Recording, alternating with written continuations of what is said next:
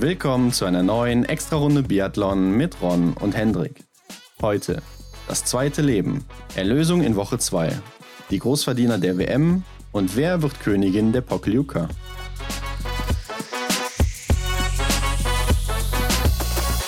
Ja, Hendrik, da ist die lang ersehnte Medaille endlich da für das deutsche Team.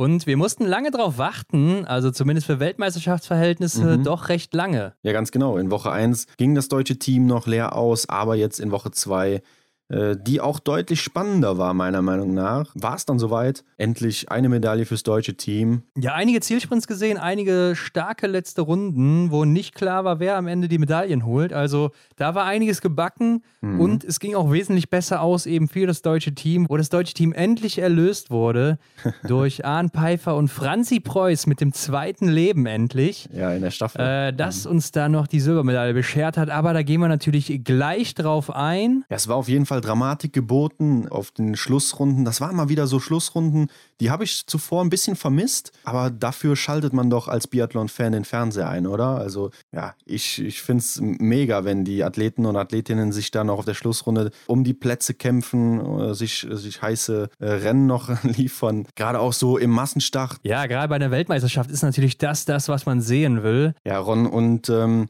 wir haben es zwar letzte Woche so ein bisschen unter den Teppich gekehrt, ne, dass auch der EBU Cup wieder anfängt. Da ähm, sollten wir auch mal ein Auge drauf werfen, denn da ging es richtig ab. Ja, auch da gibt es auf jeden Fall erfreuliche Nachrichten für das DSV-Team. Ja, Ron, das gab es auf jeden Fall, sehe ich auch so. Sollten wir nicht unerwähnt lassen.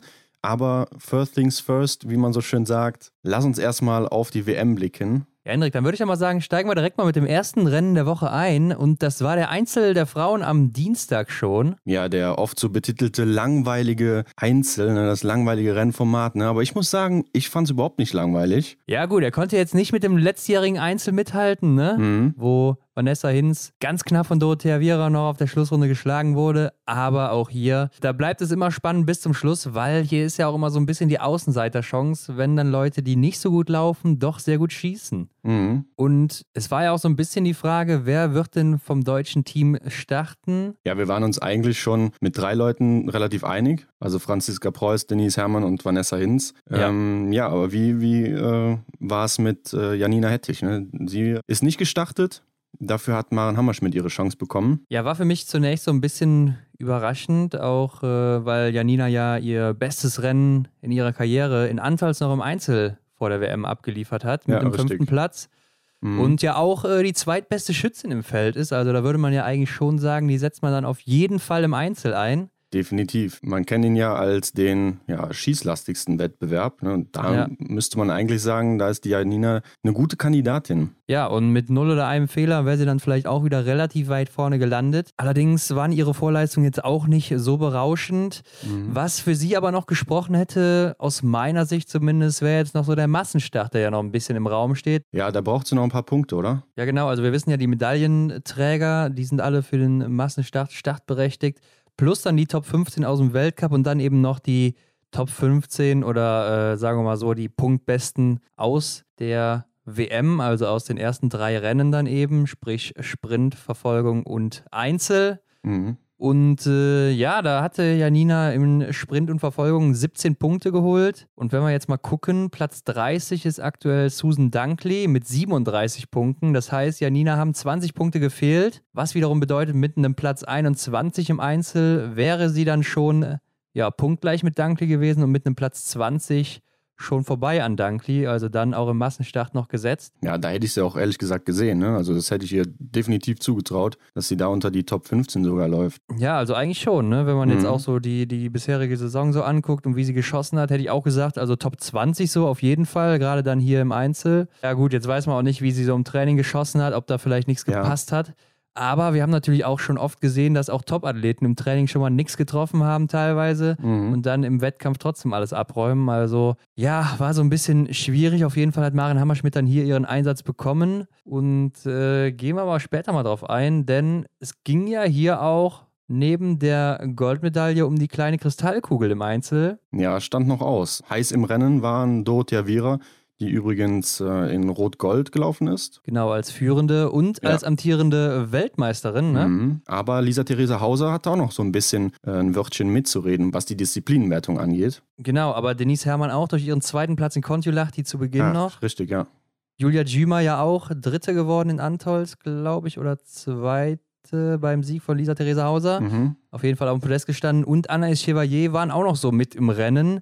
Und hier die Besonderheit zum ersten Mal, auch wegen Corona, dass es Streichergebnisse auch im Einzel gibt. Und äh, wir hatten schon mal so eine Tabelle gepostet, wie viele Rennen, wie viele Streichergebnisse nach sich ziehen. Ja. Der Einzel findet dreimal im Jahr statt und das heißt, hier gibt es laut dieser Tabelle eben ein Streichergebnis. Ja, und somit musst du natürlich schon relativ gut dich platzieren in beiden Rennen, damit du dann auch wirklich da äh, die Kugel holen kannst. Mhm. Und äh, Lisa Theresa Hauser war zum Beispiel in Kontiolahti gar nicht gut im Einzel. Da hat sie ja gerade so zwei Pünktchen geholt oder sowas oder drei, ich weiß nicht mhm. genau. Ich glaube, okay. war da irgendwie in den höheren 30er-Bereichen, also nicht so gut unterwegs. Und Lisa Theresa Hauser dann durch den Sieg in Antals und jetzt hier Vierte geworden, genauso wie Dorothea Vera den ersten Einzel gewonnen hat und auch Vierte in Antals war, waren ja. beide dann eben Punkte gleich.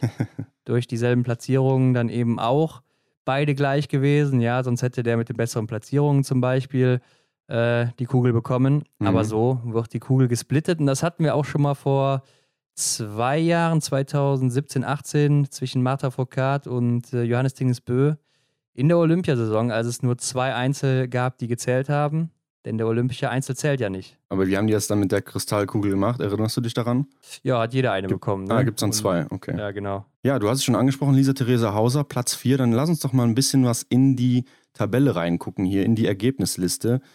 Und ja, lange stand Hanna Oeberg so mit der besten Zeit vorne äh, im Ziel. Und ja, da kam aber dann noch die Tschechin Maketa Davidova, die sich dann eindrucksvoll mit äh, 20 Treffern hier die Goldmedaille geholt hat. Ja, ich glaube, Hanna Oeberg hatten viele mal wieder auf der Rechnung. Ne? Ist ja auch immer im Einzel so ein bisschen die Favoritin. Also komisch, wie sie da wirklich fast immer oben mit dabei ist. Ja. Ist Und halt dann auch gerade bei Großevents. Also in den letzten vier Jahren zweimal gewonnen, jetzt einmal Silber.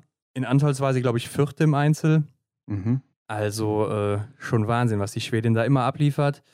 Und ja, Maketa Davidova, würde ich jetzt sagen, ist eigentlich auch eine starke Athletin, ne? gehört zu den besten Läuferinnen was sie hier auch wieder bewiesen hat mit der zweitbesten Laufzeit. Ja. Aber ist für mich jetzt nicht unbedingt die sicherste Schützin und hätte ich jetzt eher im Sprint oder so vielleicht mal in die Top 3 oder Top 5 gesetzt. Mhm. Denn da hat sie ja auch ihren ersten Weltcupsieg damals in Antolz geholt. Hattest du mit Sicherheit auch nicht in deiner Top 5, oder?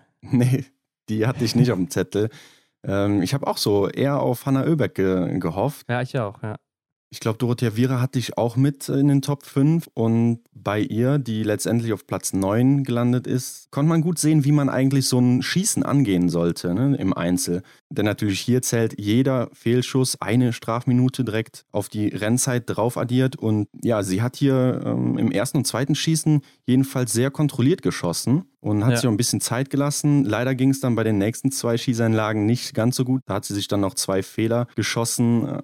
Aber ich fand das mal ein gutes Beispiel, wie man eigentlich so an so ein Einzel rangehen sollte. Ja, wobei sie im Endeffekt ja auch dann nicht so viel gebracht hat. Ne? Da fragt man sich dann auch wieder, hätte sie vielleicht in ihrem alten Rhythmus bleiben sollen? Und mhm. äh, gerade stehend hat sie ja sehr verhalten, sehr langsam geschossen und dann trotzdem den Fehler geschossen beim ja. letzten Schießen, wo sie auch, auch noch wirklich gut im Rennen war. Ne? Also sie hätte mhm. hier locker äh, Platz 4 oder auch das Podium dann holen können mit einem Fehler. So hat es dann eben leider nicht gereicht für die Italienerin die ich auch, glaube ich, sogar auf 1 gesetzt hatte hier, denn äh, ja, ja, sie hat ja auch im Verfolger schon gut geschossen mit 20 Treffern mhm. und äh, insgesamt da das beste Rennen abgeliefert. War dann für mich hier auch so ein bisschen die Favoritin mit Hanna Oeberg zusammen. Davidova kommt natürlich durch den Sieg und die 60 Punkte jetzt auch wieder näher an das blaue Trikot ran, denn Alim Beka war nur 17. geworden hier und auch äh, Elvira Oeberg hat sich nicht von ihrer besten Seite verkauft mit Platz 35. Mhm. Also, die klingt sich da wieder ein, ist da jetzt wieder relativ nah dran. Könnte ich mir auch vorstellen, dass sie da noch mit eingreifen wird, gerade jetzt so gegen Ende, denn sie scheint ja auf den Skiern nicht wirklich müde zu werden.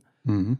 Also läuferisch immer noch top unterwegs so. Ja, das ist mir auch aufgefallen. Platz 3 haben wir noch nicht erwähnt, Ingrid Landmark-Tandrevold, auch mit einem Fehler ist auch relativ spät gestartet, Startnummer ja. 56. Also da kam hinten raus nochmal wirklich was äh, Spannung auf uns zu. Ja, ist auch hier wieder super gelaufen. Ne? Also sie hat die fünftbeste Laufzeit. Mhm. War für mich auch so ein bisschen überraschend, denn war ja auch gar nicht so sicher bisher, auch in dieser Saison am ja, Schießstand. unscheinbar, oder? Also hier Ja. und da mal vorne ein bisschen sich hat blicken lassen, aber eigentlich nicht so die äh, Ingrid, die man vielleicht auch aus der letzten Saison kennt. Nee, auch am Anfang der Saison war sie ja läuferisch auch wirklich sehr stark, hatte aber viele Fehler. Ja. Ja, und jetzt hat sie ja läuferisch so ein bisschen nachgelassen, aber hier nochmal wieder oben angegriffen und freut mich auf jeden Fall auch für die sympathische Norwegerin. Ne? Hatten wir auch schon bei uns zu Gast. Also, Ja, stimmt. Dann, wenn es zählt, hat sie zugeschlagen. Ja, wie bei uns zum Beispiel. Und äh, was mir auch noch gerade so auffällt, Hanna Solas übrigens läuferig wieder die drittbeste gewesen, zusammen mit Hanna Oeberg zeitgleich unterwegs. Also ähm, das zeigt einmal mehr, dass die Belarusin läuferig was richtig gemacht haben. Hat zwar hier nicht viel gerissen mit dem 70. Platz und sieben Fehlern. Mhm. Ja, war da nichts zu holen, aber ansonsten wirklich ein starkes Rennen.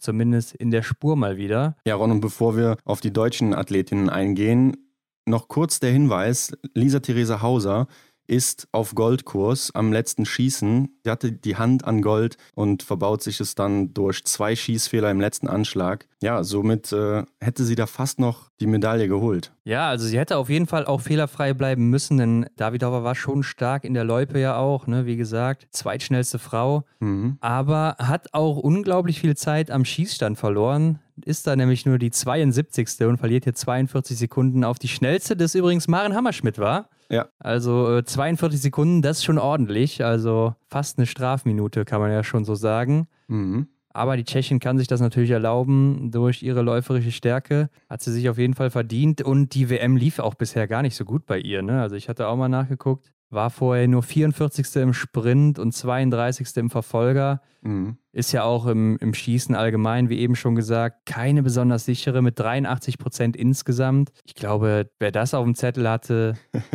der hat da eher mal ein bisschen was riskiert. Ja, der sollte auch Lotto spielen, auf jeden Fall. Ja, das, das kann man so.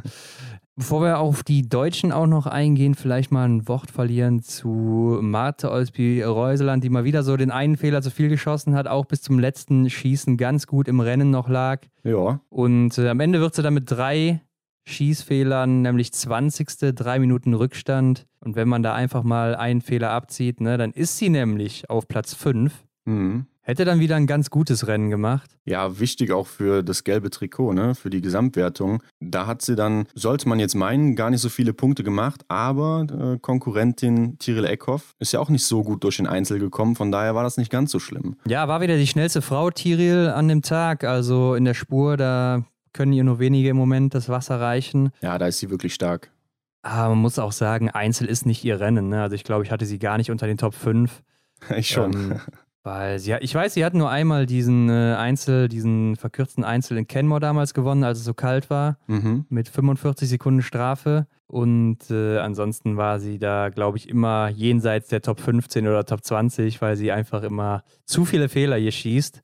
Ja, ich habe gedacht, sie hat einen Lauf. Also ich habe gedacht, sie setzt da Ja. ihre Siegesserie so ein bisschen fort, beziehungsweise kann auf jeden Fall mit zwei Fehlern da irgendwie gut durchkommen. Aber es wurden am Ende dann doch vier, was natürlich definitiv zu viel ist. Ja, und hier hat man auch wieder relativ viel verpasst, was das Fernsehen angeht. Also bei Hauser, die du eben angesprochen hattest, hat man zum Beispiel beim letzten Schießen nach dreimal Null nur noch die letzten beiden Schüsse gesehen. Ja, Äh, Vorher hat man sie wieder verpasst. Oder Tyrell Eckhoff wurde auch nur zweimal liegen gezeigt. War wieder ein bisschen ärgerlich, ne? Gerade bei so einer WM dann die großen Namen, die Frau in Gelb zum Beispiel oder die, die dann eben hier um den Sieg kämpft, nicht wirklich einzublenden und dann wieder irgendwo auf der Strecke unterwegs zu sein. mhm. Hat mich ein bisschen geärgert, aber okay. ja ich glaube, das ist auch schwierig, weil im, im Einzel passieren so viele Dinge. Also Ja, es stimmt schon, ja. das ist schon schwer, dann da die richtigen Namen und die richtigen Highlights sozusagen rauszupicken. Klar, gerade weil auch viermal geschossen wird, hast du natürlich mehrere gleichzeitig am Schießstand. Das ist dann schon hier und da mal ein Problem. Aber Ida Lien möchte ich noch erwähnen. Hier Elfte geworden mit zwei Fehlern. Also die Norwegerin macht auch wirklich eine starke WM, wie ich finde. Ja, ist mir auch aufgefallen. Genau, Platz 17 vorher in Sprint und Verfolgung. Und hat damit auch hier in dem Rennen Caro Knotten verdrängt, denn die ist ja gar nicht gestartet. Also wir haben hier Reuseland, Tandrevold und Eckhoff und dann eben Ida Lien. Die haben ja auch Mhm. nur vier Startplätze gehabt, denn Doro hat ja gewonnen äh, in Antolz. Ja, ist auch noch sehr jung. Ich glaube 23. Genau, 23. Und Caro Knotten, die ja die beste Schützin sogar ist im ganzen Feld, Mhm. ja, hat sie hier eben verdrängt, die auch im Sprint und Verfolger nur 41. und 42. war. Ja. Ich würde sagen, spätestens mit dem Rennen hatte sie sie dann auch aus der Staffel rausgekickt. Ja, das hat sie auch geschafft. Ne? Also gleich werden wir auf die Staffel eingehen und äh, da werden wir ihren Namen nochmal lesen können. Also sie hat mir auch sehr gut gefallen, äh, war ja auch lange mit gut im Geschäft und äh, ich glaube im letzten Schießen ne, hat sie sich ja zwei Fehler geleistet, Ja. aber sonst 15 Treffer da vorher gesetzt. Also das war schon beeindruckend. Ja, und wenn wir mal äh, an Antolz 2020 denken, da war Caro Knotten dann auch kurz vor Schluss nochmal verdrängt worden von Sinove Solemdal. Also äh, bitter für sie, ne? Denn es war auch beides mal eine Goldstaffel, also Ja, äh, hat sich ja ansonsten auch ganz gut geschlagen, in, zumindest im ersten Trimester, Caro Knotten. Und Hendrik Lena Hecki, auch mit einer starken WM bisher im Vergleich zur restlichen Saison. Ne, ich glaube, sie hatte sich zwar auch, wie sie uns damals erzählt hatte, so ein paar mehr Podeste gewünscht, Ja. aber wenn man sich mal äh, die vorherige Saison angeguckt, dann war es ja nicht so rosig bisher und hier wieder Zwölfte geworden mit zwei Fehlern. Ich denke, das ist dann doch schon ganz in Ordnung für sie. Ja, wo du jetzt gerade die Schweizerinnen ansprichst, ähm, generell ein gutes Mannschaftsergebnis, oder? Also mit Ja, auf Selina Fall. Gasparin auf Platz 6 oder auch mit Irene Kaduric äh, auf Platz 8. Ja, und dann halt Lena Hecki auf Platz 12, Ja. äh, Elisa Gasparin auf Platz 19. Also die Damen aus der Schweiz haben sich hier wirklich mannschaftlich gut aufgestellt, würde ich sagen. Ja, kann man nicht anders sagen. Also zum richtigen Zeitpunkt äh, gute Plätze eingefahren. Leider keine Medaille, ne? denn das ist ja das, was Ja. zählt bei Weltmeisterschaften. Aber wenn ich auch mal auf die letzte Runde gucke, Selina Gasparin wieder mit der schnellsten letzten Runde, sogar vor Tiril Eckhoff noch. Mhm. Und äh, das ist natürlich schon mal ein Ausrufezeichen. Hat man schon mal, ich glaube in Oberhof hatten wir es auch schon mal gesehen von ihr, dass sie da im Sprint oder irgendeinem Rennen die schnellste letzte Runde geliefert hat. Also mit ihr ist noch zu rechnen, obwohl sie auch eine der Erfahrenen ist. Aber kommen wir mal zu den Deutschen. Ja, Beste an dem Tag, Franziska Preuß auf Platz 7. Zwei Fehler. Ja, und beide Fehler leider auch noch stehend. Ja. Ja, konnte man dann leider auch an dem Tag zumindest nicht so viel mehr rausholen. Schade auf jeden Fall, denn sie ist ja auch so eine, die man im Einzel schon mal mit in den Top 5 hat. Ja. Und läuferisch bekommt sie hier auch 55 Sekunden von Tiril Eckhoff. Da hat sie nur die 17. Laufzeit an dem Tag. Ich hätte ihr auch mehr zugetraut. Ja, ich hatte sie, glaube ich, sogar auch in meinen Top 5, also habe da schon gedacht, dass sie da vorne Ja. mit angreift. Ja. Aber wo du auch gerade beim Laufen bist, können wir direkt mal auf die nächste Deutsche gucken, denn Denise Herrmann ist nur in Anführungszeichen 15. geworden, auch mit zwei Fehlern. Ja. Und läuferig sogar nur die 21. mit einer Minute und sechs Rückstand. Und da muss man sich doch langsam schon so ein bisschen Sorgen machen um Denise. Ja, also während des Rennens habe ich es gar nicht so sehr wahrgenommen, aber jetzt, wo ich mich dann hier nochmal in die Tabelle vertieft habe, äh, diese eine Minute sechs Rückstand auf Tiril Eckhoff, die haut schon ordentlich rein. Ne? Also das ist man überhaupt Ja. gar nicht von Denise äh, gewohnt und das ist, ist nicht ihr Niveau, ne? Definitiv nicht.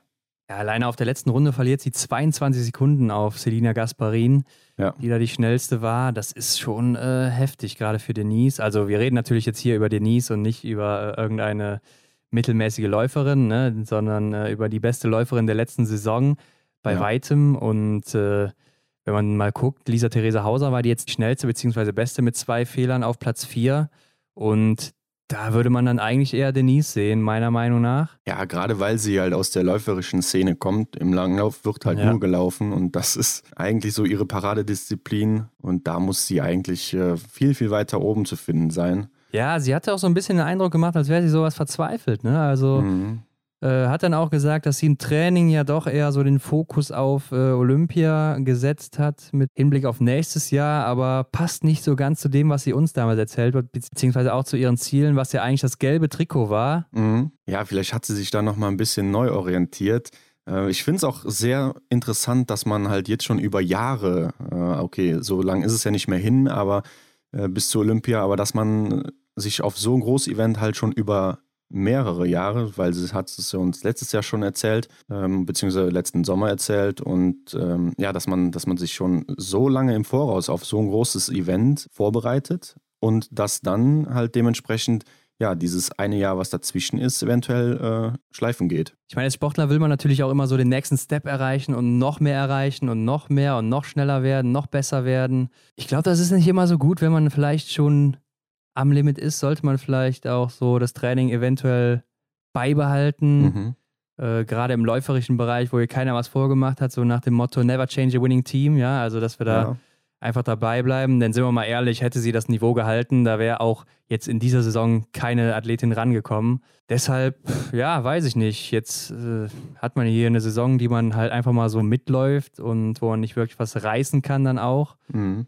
Klar, jetzt hat sie schon hier und da ganz gute Ergebnisse gehabt, obwohl die Saison doch für sie im Großen und Ganzen enttäuschend sein müsste nach den Saisons zuvor und auch was sie jetzt so an Platzierungen hatte. Mhm. Ja, an dem Tag hier sieht man zum Beispiel auch, ne, Selina Gasparin ist nach dem vierten Schießen 14. gewesen, Denise war da noch 12. Und Selina Gasparin läuft dann eben auf dem sechsten Platz vor und Denise fällt zurück auf den 15. Platz. Ja. Also da sieht man schon äh, eigentlich auch das, was ihre Stärke war, so die letzte Runde, wo sie auch oft noch Staffeln, was weiß ich, 20, 30 Sekunden nach vorne gelaufen hat oder mhm. auch im Sprint teilweise noch einiges rausgeholt hat. Sieht man hier leider, dass es da nicht so läuft und ist natürlich dann bitter bei einem Großevent. Vanessa Hinz auf Platz 33 mit drei Fehlern und Maren Hammerschmidt die ja dann hier ihren ersten Einsatz bekommen hat, bei der WM auf Platz 34, allerdings nur mit zwei Fehlern. Also äh, Vanessa Hinz ist hier eine ganze Minute schneller unterwegs. Ja, noch schneller sogar, weil Maren hat ja am schnellsten geschossen hier. Ja. Also ähm, läuferig Maren die 61. Zeit, Vanessa Hinz die 34. Ich denke, das ist beides nicht das, was sie sich vorstellen.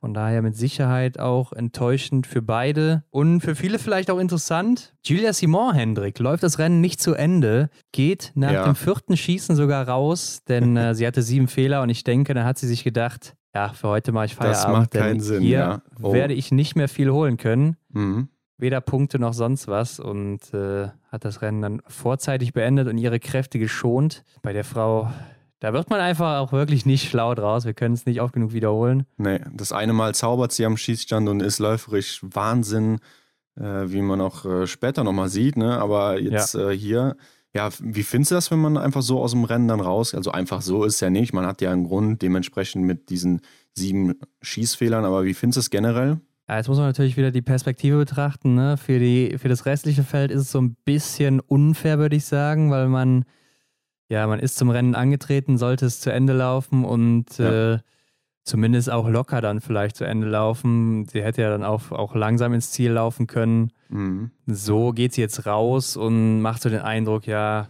hat keinen Bock mehr oder will sich dann auch die Kräfte schonen für die nächsten Tage und um sich auch einen Vorteil zu erarbeiten. Mhm, ganz genau. Es sind ja 15 Kilometer gewesen, wobei sie ist ja nach dem letzten Schießen rausgegangen, also den größten Teil hat sie ja mitgenommen. Ja er hat dann so ein bisschen faden Beigeschmack und ich denke, wenn sie einfach äh, ins Ziel gelaufen wäre und was weiß ich, 80., 70. geworden wäre, mhm. dann äh, hätte da wahrscheinlich keiner was gesagt, außer, oh, guck mal, Julia ist jetzt hier äh, ja. am Schießstand ein bisschen äh, ausgerastet, aber ja, so ist es dann immer ein bisschen komisch.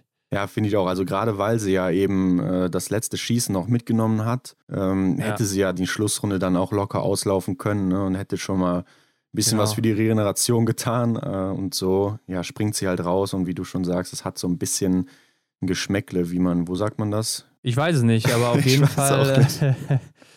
vielleicht war sie auch sehr frustriert, man hat es ja gar nicht gesehen, ne? Also mhm. keine Ahnung. Man hat nur einfach gesehen, dass sie auf einmal nicht mehr in den Zwischenzeiten aufgetaucht ist und man wusste, sie war weg. Aber Hendrik, lass uns doch mal zum nächsten Rennen kommen. Einen Tag später. Ja, zu den Männern. Einzel 20 Herren. Kilometer. Genau, und auch hier wieder kaum Wind zu Beginn des Rennens, beziehungsweise generell im ganzen Rennen. Pokljuka wird allgemein ja auch mal ganz gut geschossen. Ja. Klare Bedingungen auch wie bei den Frauen. Es war sehr sonnig. Und trotzdem patzen viele der Favoriten schon beim ersten Schießen. Also ich habe mir das mal notiert. Fiormaillet, Jacqueline, Taillebeu sogar mit drei Fehlern, Ponzilioma mit zwei Fehlern, Loginov hat ja auch einen Fehler geschossen, Detieu, mhm. Samuelson zwei, Hofer und Fabian Claude auch.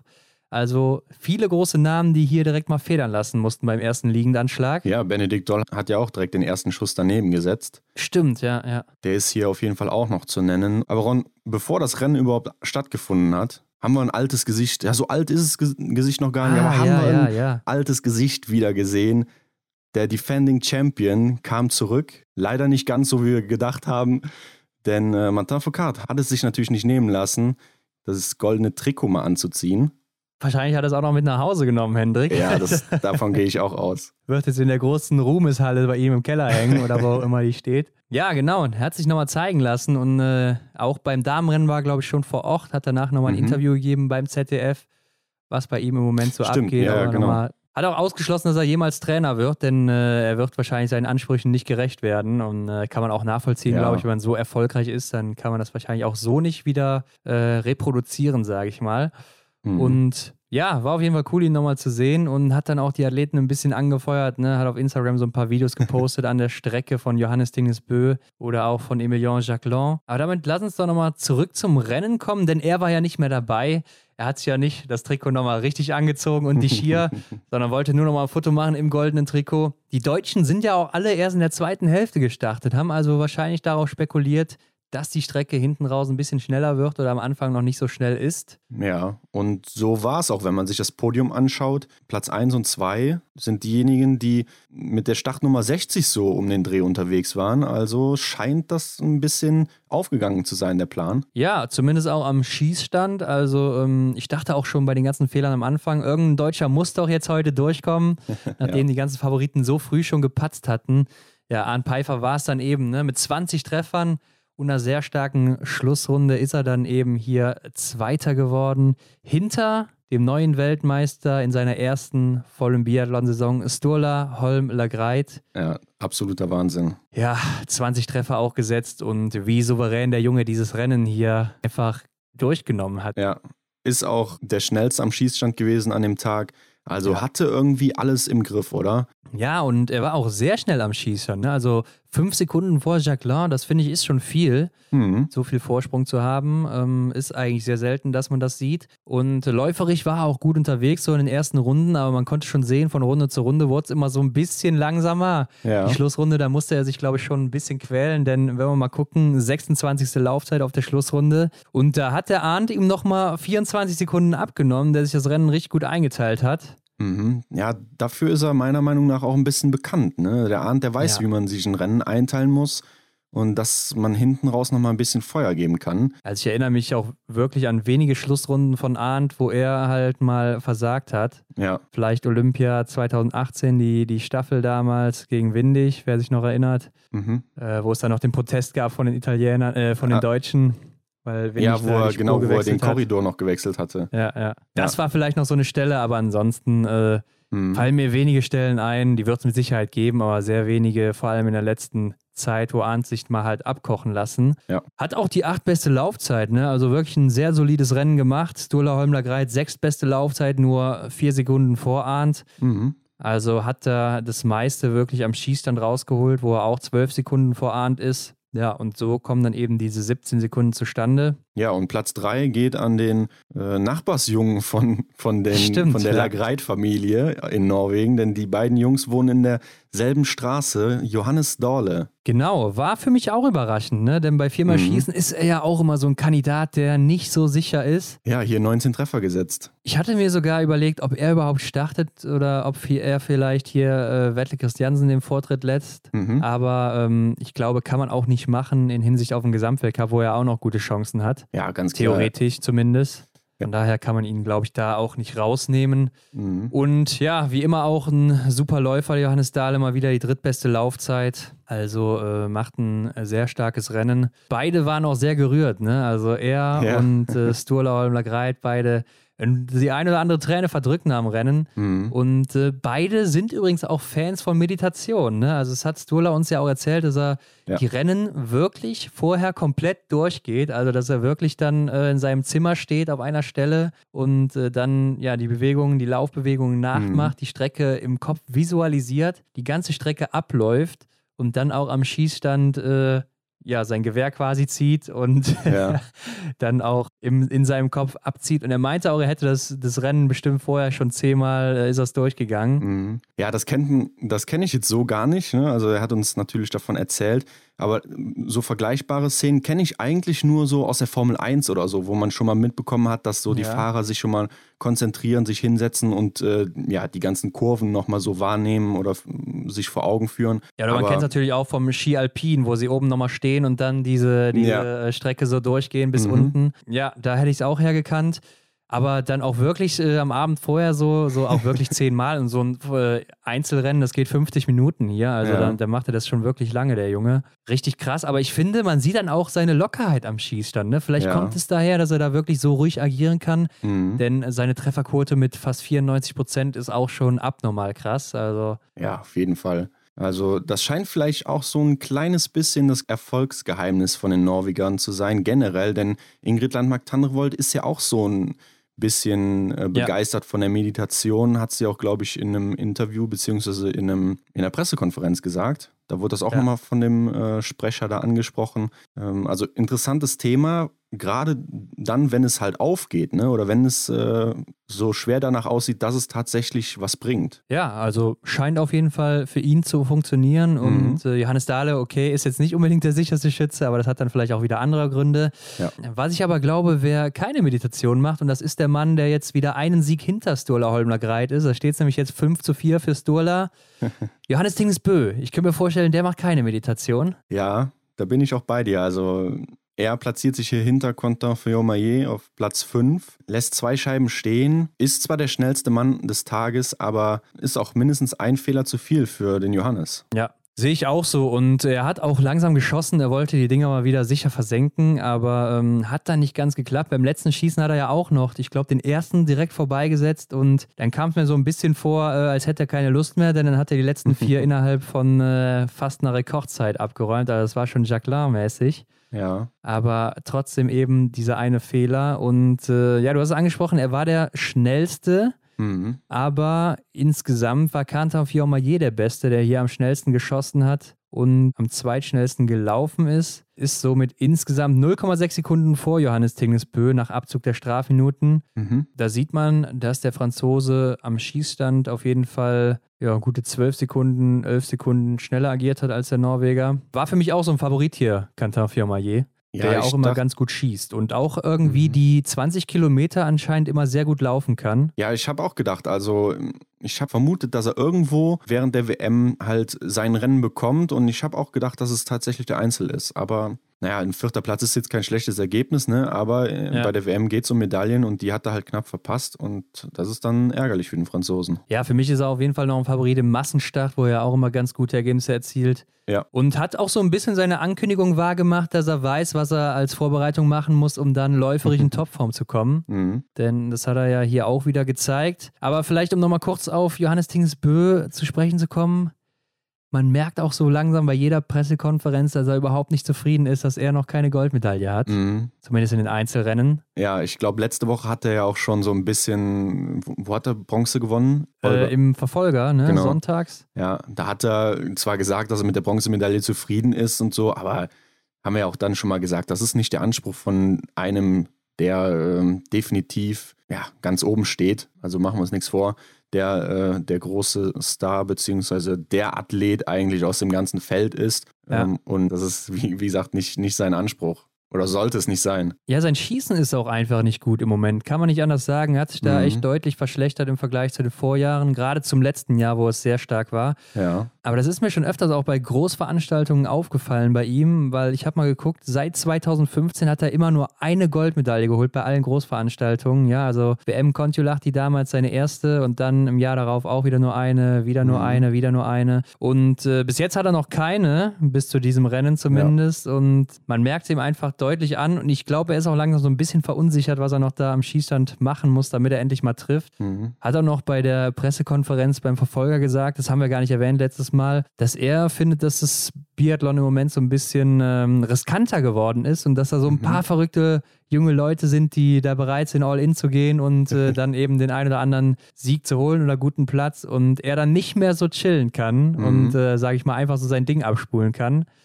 Aber ich finde einfach, ähm, ja, es liegt einfach am schwachen Schießen, was sich deutlich verschlechtert hat, denn läuferisch ist er ja trotzdem wieder vom anderen Stern. Ja, es ist die ähnliche Situation, wie, wie wir sie letztes Jahr in Antolz gesehen haben. Das Tor schließt sich so langsam, ne? die WM geht zu Ende, Johannes steht ohne Einzelgold da und ja, die letzte Chance ist, äh, Stand jetzt der Massenstart. Dann gehen wir gleich drauf ein. Genau, aber da gucken wir erstmal auf die besten Deutschen. Benny Doll hat hier auch wieder ein gutes Rennen gemacht. Du hast erwähnt, sein erster Schuss ging daneben, mhm. wird aber am Ende Achter mit zwei Fehlern leider, denn auch die fünf beste Laufzeit, also der läuferischen Top-Rennen von Benny, auch wieder eine starke Schlussrunde gelaufen. Aber der eine Fehler mindestens zu viel hier. Wäre er dann halt mit einem Fehler Vierter geworden. Ja. Für Platz drei hätte er schon fehlerfrei bleiben müssen, beziehungsweise für Platz zwei. Mhm. Roman Rees, ein starkes Rennen auf Platz 10, leider ein Fehler, ähm, sonst wäre es noch ein bisschen weiter nach vorne gegangen. Aber ich denke, mit Platz 10 hat er sich schon ganz gut verkauft. Klar, ja. Roman ist immer läuferig noch so das Problem, was er noch so in den Griff kriegen müsste, ne, damit er ein Top-Athlet wäre. Mhm. Denn hier ging es ja auch noch so für Johannes Kühn vielleicht ein bisschen um den Massenstart oder auch für Roman Rees durch eine Top-Platzierung, aber hat dann für beide nicht mehr gereicht. Denn Kühn ist auch mit drei Fehlern nur 24. geworden, obwohl ja. auch er läuferig mit der 11. Zeit ganz gut dabei war. Was sagst du zum deutschen Team, Hendrik? Ja, also die Stimmen letzte Woche waren natürlich klar äh, gegen das deutsche Team gerichtet, gerade das Herrenteam, weil der Sprint und die Verfolgung nicht gut lief. Aber hier denke ich mal, ähm, sind sie doch gut zurückgekommen. Also gerade mit der Silbermedaille, ne, Arndt, grandiose Leistung. Auch Benny Doll mit einer super starken Laufleistung und ja klar, die zwei Fehler, es ist halt auch der Einzel, ne? Das, da ist äh, ein Fehler sehr teuer. Ja. Ähm, aber klasse Leistung von Roman auch auf jeden Fall. Ja, das, das Schießen vom Johannes, ne, das müsste der echt in den Griff kriegen, denn dann äh, hier ja mit der elften Laufzeit, dann platziert er sich auch sehr gut da oben. Ne? Also wenn die ein oder andere Scheibe noch gefallen wäre, dann äh, sähe das ganz anders aus. Aber jetzt haben wir vier Deutsche genannt und Erik Lesser nicht. Stimmt, Erik Lesser hat ja schon äh, am Anfang der Woche verkündet, dass er nicht starten wird im Einzel, denn er fühlt sich nicht so gut und will sich auf die Staffeln konzentrieren, mhm. die Single-Mix-Staffel und die ähm, Herrenstaffel dann eben am Wochenende. Ja hat sich so ein bisschen fürs Team geopfert, kann man sagen. Aber ich denke, da hat er auch größere Medaillenchancen gehabt. Ja, klar. Habe ich auch so gedacht. Ne? Also, dass gerade Erik wieder in der äh, Single-Mix-Staffel aufblüht. Ja. Vielleicht zum Abschluss der Herren mein äh, Favorit auf Platz 25 sogar, Sebastian Samuelsson. Also den habe ich auch viel weiter vorne gesehen. Hier insgesamt mit drei Fehlern. Ja, ich habe ihn auf Platz 2 gesetzt mhm. tatsächlich, mhm. denn er hat so gut geschossen. Und ich habe auch mal gesehen, er ist auch einer der besten Schützen in dieser Saison. Also ich glaube Top 8, Top 6, irgendwie sowas. Äh, wenn ich das gerade richtig im Kopf habe, da ist er im Moment platziert, was äh, die Trefferquote angeht. Also mhm. der Schwede macht da echt einen äh, super Job, aber hier mit drei Fehlern und ist auch dann läuferig, ja, nicht ganz so gut unterwegs gewesen. Hat er vielleicht auch schon was rausgenommen, nachdem er am Anfang zwei Fehler hatte, ich weiß es nicht. Ja. aber hast du recht, ja, hatte ich auch weiter vorne gesehen. Wurde sogar auf der Schlussrunde noch von Johannes Kühn überholt. Mhm. Ja, der ist mir gerade noch ins Auge gesprungen. Ähm, aber wenn wir beim Thema Eric Lesser waren, dann lass uns doch einfach direkt mit der Single-Mix-Staffel weitermachen. Denn hier war mal wieder die Zeit für Erik und Franzi. Im letzten Jahr haben die beiden das ja noch richtig gut gemacht in Antolz mit der Silbermedaille, als Erik da aus dem mhm. Nichts zurückkam. Da hat er ja so ein bisschen seine Chance bekommen vom Bundestrainer, nachdem seine Leistungen vorher nicht gut waren, beziehungsweise gar nicht vorhanden waren. Ja. In dieser Saison lief ja für beide einiges richtig gut. Gerade bei Franzi ist es eine sehr starke Saison. Trotzdem, ja. Hendrik, muss ich sagen, habe ich sie ein bisschen schwächer eingeschätzt als noch im letzten Jahr. Hm. Einfach weil Franzi in diesem Jahr gar nicht so gut schießt wie im letzten Jahr. Also nicht so sicher zumindest, nicht so treffsicher ist. Okay. Und äh, auch Erik jetzt vor allem hier ein paar Probleme hatte, gerade was das Stehenschießen angeht. Hatte ich schon gedacht, ja, die setzt du vielleicht mal nicht so weit nach vorne ins Tippspiel. Mhm. Aber dass dann so kommt, hätte ich auch nicht gedacht. Ja, vielleicht kurz die Ergänzung auch hier, wie in der Mixed-Staffel sind die Herren zuerst gestartet und die Damen haben das Rennen beendet. Stimmt. Ja, da bin ich eigentlich von ausgegangen, dass das deutsche Duo hier, doch, ich habe gedacht, so zum Höhepunkt, das liegt den beiden. Gerade weil ich mich halt natürlich an letztes Jahr erinnert habe in Antolz. Ja. Und ja, aber das ist halt einfach nicht so aufgegangen, wie man sich das gewünscht hätte. Nee, leider nicht. Am Ende gewinnt nämlich hier Frankreich vor Norwegen und Schweden. Mhm. Und äh, da war ich mal sehr überrascht, vor allem nachdem ich dann die Aufstellung gesehen habe, denn die Franzosen sind mit Antonin Guillonard und Julia Simon gestartet. Simon jetzt wahrscheinlich keine Überraschung, ja. aber Antonin Guillonard schon eher, der auch sauer war, dass er nicht im äh, Einzel starten durfte. Mhm. Hat da äh, Fabian Claude den Vorzug geben müssen, aber hat hier eben einen sehr starken Tag gehabt. Und äh, die Favoriten, klar, kommen natürlich aus Norwegen mit Johannes Tingesbø und Tiril Eckhoff, die beiden Gesamtweltcup-Führenden, mhm. eigentlich doch dann ein sicherer Sieg. Aber hier ja auch die Änderung, ne? Eckhoff für Reuseland. Ja. Äh, also die Titelverteidiger äh, haben sich dann auch ein bisschen was überlegt. Ja, wie du sagst, äh, beide Platz 1 sollte auf dem Papier auf jeden Fall den Sieg äh, geben, aber Ja, ich glaube, Sven Fischer hat es auch gesagt, ne? Das ist halt oft nicht so. Ja. Ja, und das wurde hier auch gezeigt. Genau, ist ja auch hier ein schießlastiger Wettbewerb. Strecke ist also zu kurz, um hier großartig was rauszuholen. Und du hast ja auch dann viele Abfahrten da auf der Pokeljuka. Das heißt, du Mhm. kannst Lücken auch ganz gut wieder schließen, wenn da welche entstanden sind. Ja. Ich muss dir auch ehrlich sagen, ich hätte, glaube ich, als Trainer selber, wenn ich jetzt ne Ja. Sie Marseille wäre, Ronny Marseille, dann hätte ich, glaube ich, äh, ähm, Tyrell Eckhoff nicht aufgestellt, weil sie mir zu unsicher war. Mhm. Aber man muss ja im Nachhinein sagen, dass er Johannes Dingesbö der war, der das Rennen so ein bisschen verkorkst hat. Ja, also Johannes hat sich ja hier im ersten Anschlag schon drei Nachlader gegönnt und ähm, ja, im zweiten Durchgang äh, dann auch nochmal vier. Ja. ja, also man kann man sagen, dass er eigentlich so an der, am Schießstand zumindest die Zeit ein bisschen vertrödelt hat. Das hätte besser laufen können. Ja, Eckhoff ist ja dann zum Schluss nochmal fehlerfrei geblieben. Mhm. Ähm, musste dann aber gegen Julia Simon den kürzeren ziehen, was ich auch so nicht erwartet hätte. Ne? Also klar, Nee. Julia Simon ist einfach eine Maschine, das kann man nicht anders sagen. Mhm. Also was sie da auf der letzten Runde immer abreißen kann, äh, das ist echt von einem anderen Stern. Aber Eckhoff war auch sichtlich nachher in der Pressekonferenz äh, beziehungsweise im Interview enttäuscht von ihrer Leistung. Hat auch gesagt, ja, sie war ein bisschen steif, ne, konnte nicht Mhm. ganz mithalten. Hatte dann gegen äh, den Terminator Julia Simon keine Chance auf der letzten Runde. ja, das war wirklich Wahnsinn. Aber lasst uns doch mal gerade zur ersten Runde springen, denn was Aha. hat denn Johannes Dingesbö da bitte gezaubert? also als er mal kurz angezogen hat und das ganze Feld auseinandergesprengt hat, das war ja wohl der absolute Hammer. Ja, das ist sehr beeindruckend ne, vom Norweger, wie der da einfach mal so auf Knopfdruck, ne, äh, zack, direkt ein paar Meter freigeschaltet hat. Ich weiß nicht, wie man das macht. Also es erinnert ja schon so ein bisschen an die Ansprünge, äh, die Martin Foucault schon mal gemacht hat, ne, wo er dann auch Ja. plötzlich einige Meter voraus war. Äh, ja, so hat er das jetzt hier auch mal gemacht. Aber in Und- was für einer Frequenz er auch da hochspringt. Irre. Also da konnte ja keiner mithalten. Ja, Äh, Samuelsson so halbwegs ein bisschen, ne? Er meinte auch Mhm. nachher, er hätte das ein bisschen gerochen, denn Johannes wäre am Anfang ganz, ganz ruhig und langsam. Da hat er schon gedacht, oh, der hat was vor. Und der, sein Plan war halt so ein bisschen, dann beim ersten Schießen direkt ohne Nachlader davon zu laufen und einen Vorsprung rauszulaufen. Mhm. Aber hat da nichts gebracht, ne? Hat einen Nachlader gebraucht und war dann erstmal mit Simon Eder und Lukas Hofer gleich. Ja. Also, ja, war auch hier wieder so enttäuscht, hat dann gesagt, zum Glück hatte ich Tiril dabei gehabt, die das dann noch rausgeholt hat. Mhm. Aber im Endeffekt sind sie beide, glaube ich, nicht zufrieden mit einer Silbermedaille. Ja, glaube ich auch nicht. Die Schweden haben auch so ein bisschen schon äh, gemunkelt, was Johannes vorhat, denn äh, auf, auf dem Weg zum, zum Stadion auf die Pokeljuke hat Hanna Oeberg zum Sebastian gesagt, du, ich glaube, äh, Johannes hat heute irgendwas vor, der macht heute irgendwas komisches und ja, da hat er mal, das hat er mal gemacht. Also die haben den Braten schon gerochen. Auf jeden Fall vielleicht auch eine Strategie für einen Massenstart, wer weiß. Äh, Mhm. Deutschland war dann eben schon relativ früh leider raus. Erik beim ersten Stehendanschlag mit einer Strafrunde.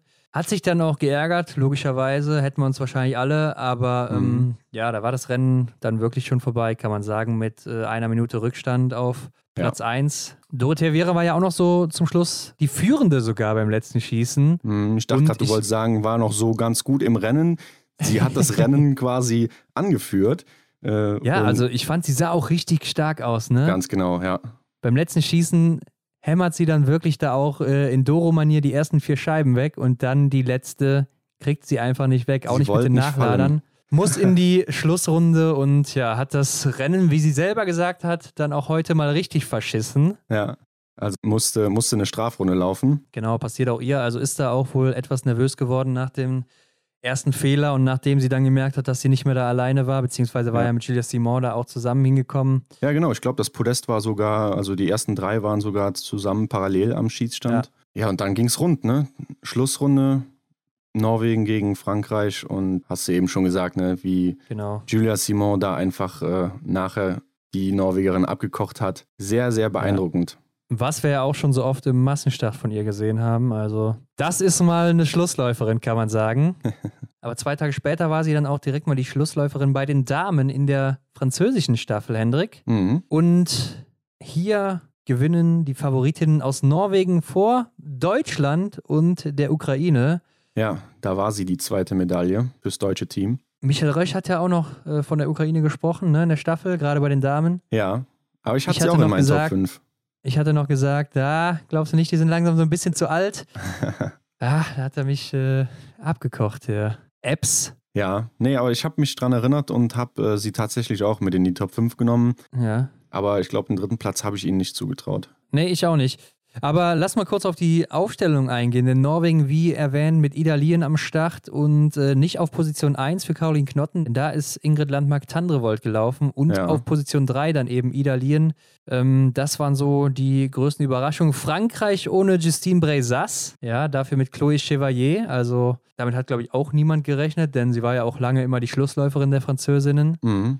Und ja, vielleicht sogar mit Julia Simon die stärkste auch. Und Anaïs Chevalier natürlich. Deutschland mit der Siegerstaffel aus äh, Oberhof. Janina Hettich Ja. statt Maren Hammerschmidt, die damit dann auch ihr letztes Rennen und einziges Rennen im Einzel gegeben hatte, die Mhm. Maren. Ja, es hätte mich auch sehr gewundert, ne, wenn man die Siegerstaffel aus Oberhof dann äh, für das große Ereignis hier nochmal umstellt. Ja, klar. Und ja, wer ist mir besonders aufgefallen, Henrik? Auf der ersten Runde muss ich mal wirklich Lisa Vitozzi hier hervorheben. Denn das war nochmal die alte Lisa Vitozzi, die wir auch damals äh, vor zwei Jahren noch gesehen haben.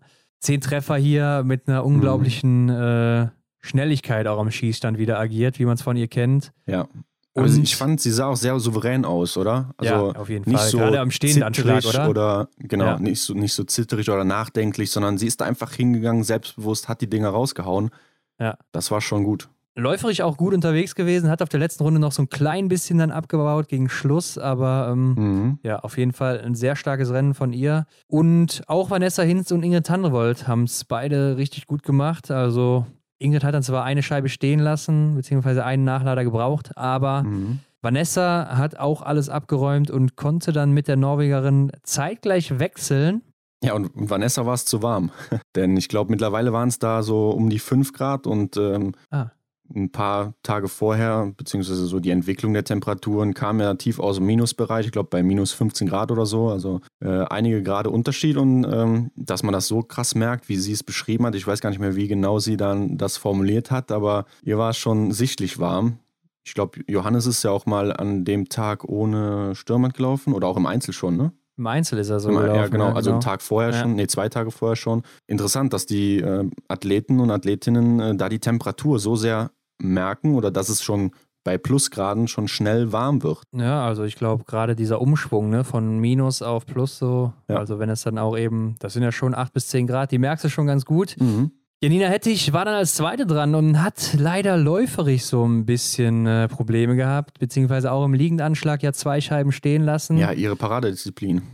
Genau, gerade da, äh, das war dann ein bisschen ungewöhnlich, aber stehend dafür umso besser gemacht. Aber läuferig dann doch 55 Sekunden auf Eckhoff verloren. Mhm. Das ist schon richtig viel. Konnte aber dann noch auf Denise Herrmann als Sechste übergeben mit einem Rückstand von einer Minute. Ja, und da wusste man eigentlich auch schon auf Norwegen, das wird schwer, das noch aufzuholen. Ne? Also da musste Ja. Idalien schon patzen. Hat sie nicht gemacht und äh, damit war das Ding dann auch mehr oder weniger durch. Denise, Mhm. ja, hat sogar äh, die drittbeste Runde hier hingelegt auf, äh, von den dritten Starterinnen, nur drei Sekunden hinter Davidova, die da die beste war. Aber auch hier, ne, drei Nachlader liegend und knapp nochmal der Strafrunde davon gesprungen. Mhm. Ja, das äh, war kritisch im liegenden Anschlag. Und ich habe schon gedacht, so, hm, auch weil ich mich dann daran erinnert habe, wie sie läuferisch drauf war, ach, da ist nicht mehr viel zu holen. Da äh, kann auch Franziska Preuß nachher nicht mehr viel richten. Aber es ging ja dann doch wieder in die andere Richtung, denn sie konnte ein paar Sekunden gut machen. Ja, wobei wir auch anmerken müssen, dass nach dem Schießstand ja Blaschko vorne war aus der Ukraine, Ja. nach dem äh, Stehendanschlag. Und äh, die Kommentatoren natürlich dann auch nur auf die Zeit von Blaschko erstmal geguckt haben, beziehungsweise auf die Gesamtzeit. Mhm. Denn äh, auf Idalien hatte sie nicht so viel gut gemacht. Ich glaube, fast gar nichts auf der letzten Runde, die da auch wirklich ein sehr starkes Rennen gemacht hat. Ja, hätte ich auch nochmal erwähnt, denn äh, wie eben schon gesagt, sie ist sehr jung, ne? kommt ins norwegische Team. Ich glaube, sie ist dieses Jahr einmal in der Staffel gestartet und zuvor, 2019 einmal. Noch gar nicht so sehr Weltcup erfahren, äh, was die Staffel angeht äh, und macht hier wirklich ein sehr gutes Rennen. Ne? Wurde dann auch, glaube ich, auf der Schlussrunde erstmal einkassiert, aber hat sich dann die Führung auch wieder schnell zurückgeholt. Nee, also die hat es wirklich äh, stark gemacht, muss ich sagen. Äh, Ich finde sie jetzt gar nicht mehr so jung, muss ich sagen, mit 23. Also sie wird ja immer so als äh, Zukunftspersonalie da angekündigt. ja, stimmt. Äh, Äh, Anna Weidel sagt ja, mit 24 gehört man schon zu den älteren Hasen im Feld.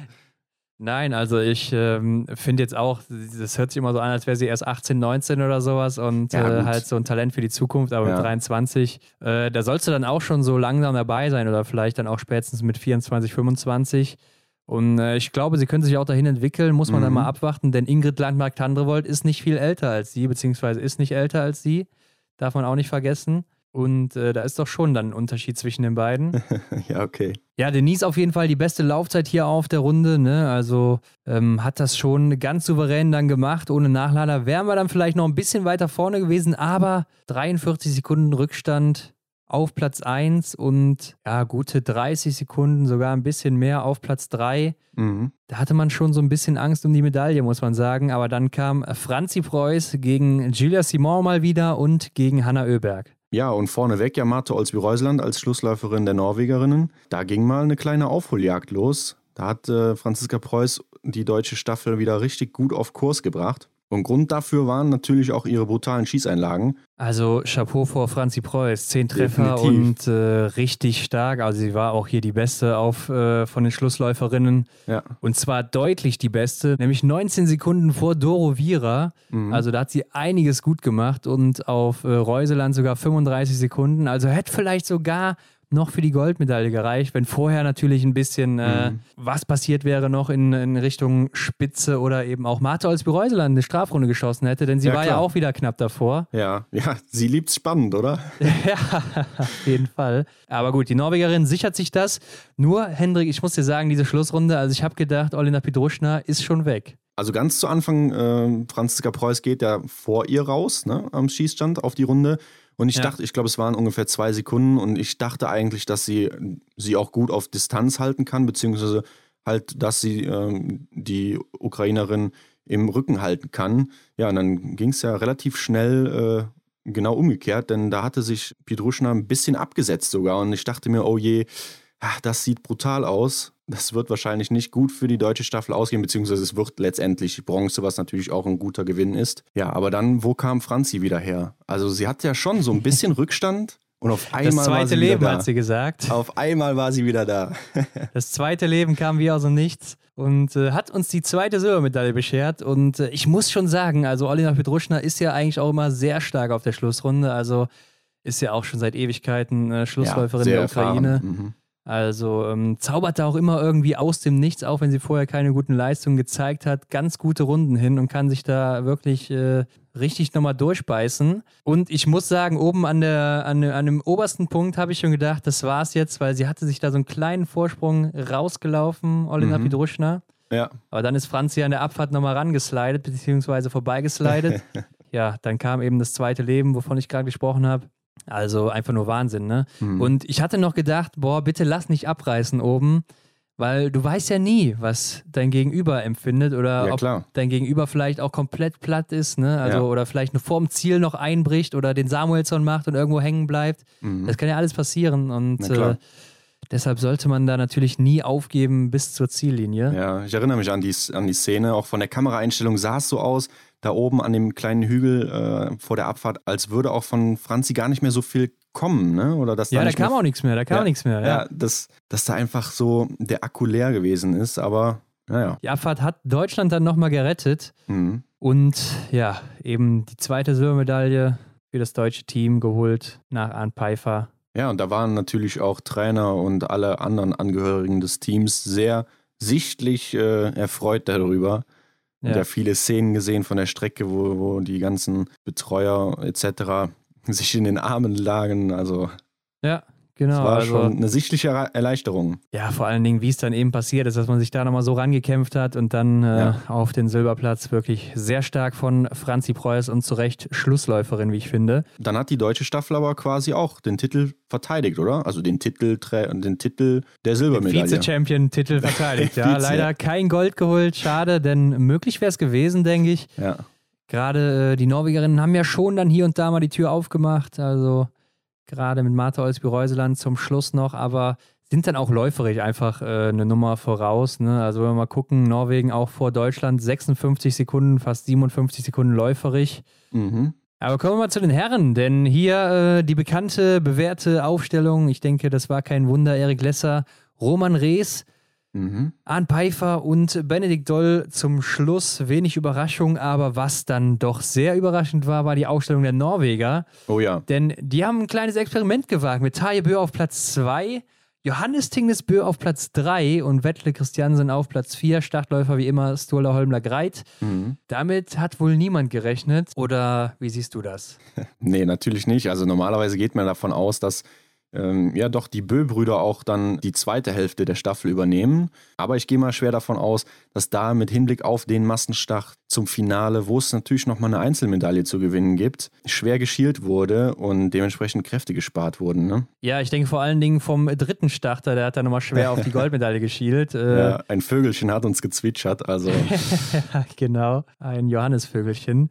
Ähm, ja, genau, also ähm, konzentriert sich da auf den Massenstart mehr oder weniger. Mhm. Der Norweger kann man wohl auch nachvollziehen. Und ja, so sah es auch für mich aus während des Rennens. Und mal ehrlich, Wettle Christiansen ist jetzt auch kein schlechter Schlussläufer, hat das auch schon hier und da mal öfters gemacht. Mhm und äh, ist ein sehr guter Athlet, gar keine Frage. Fand ich jetzt kein großes Risiko. Was vielleicht das Risiko ist, dass man ihn vorher noch nicht auf der Pokeljuka gesehen hat und er jetzt auch länger keine Rennen mehr, ja. zumindest äh, Wettkämpfe mehr gemacht hat. Interne wahrscheinlich schon mhm. im Team. Aber ja, am Ende gewinnen dann die Norweger trotzdem. Mhm, ja, trotzdem, trotz des großen Rucksackes kann man sagen, den Christiansen dann anhatte. Genau, vor Schweden und der RBU oder Russland, ja. Für die, die das äh, nicht wissen, vielleicht. Ja. ja, Frankreich aber auch äh, mit einer kleinen Überraschung, Hendrik, noch, wie ich finde. Denn Antona Gigonard ist für Fabien Claude in die Staffel gerutscht. Also für Fabien Claude wahrscheinlich auch wieder bitter. Ja. Er war ja auch schon im letzten Jahr nicht dabei und war ja in der Saison auch schon so der zweit- oder drittbeste Franzose hier und da. Und mhm. jetzt dann so als fünftbester rausgekegelt zu werden, das stelle ich mir auch bitter vor, gerade bei so einer Staffel, die dann doch gute Chancen hat. Ja, wenn man sich die Aufstellung hier anschaut, ne, mit Quentin Fiormaillet, Simon Detieu, der ja in der letzten Woche schon eine Medaille gewonnen hat, Jacqueline, der seinen Titel verteidigt hat. Also die waren auch sehr gut aufgestellt. Ähm, ja, aber es äh, ging nichts über den vierten Platz, denn es gab sogar eine Strafrunde für die beziehungsweise für Quentin Fiormaillet.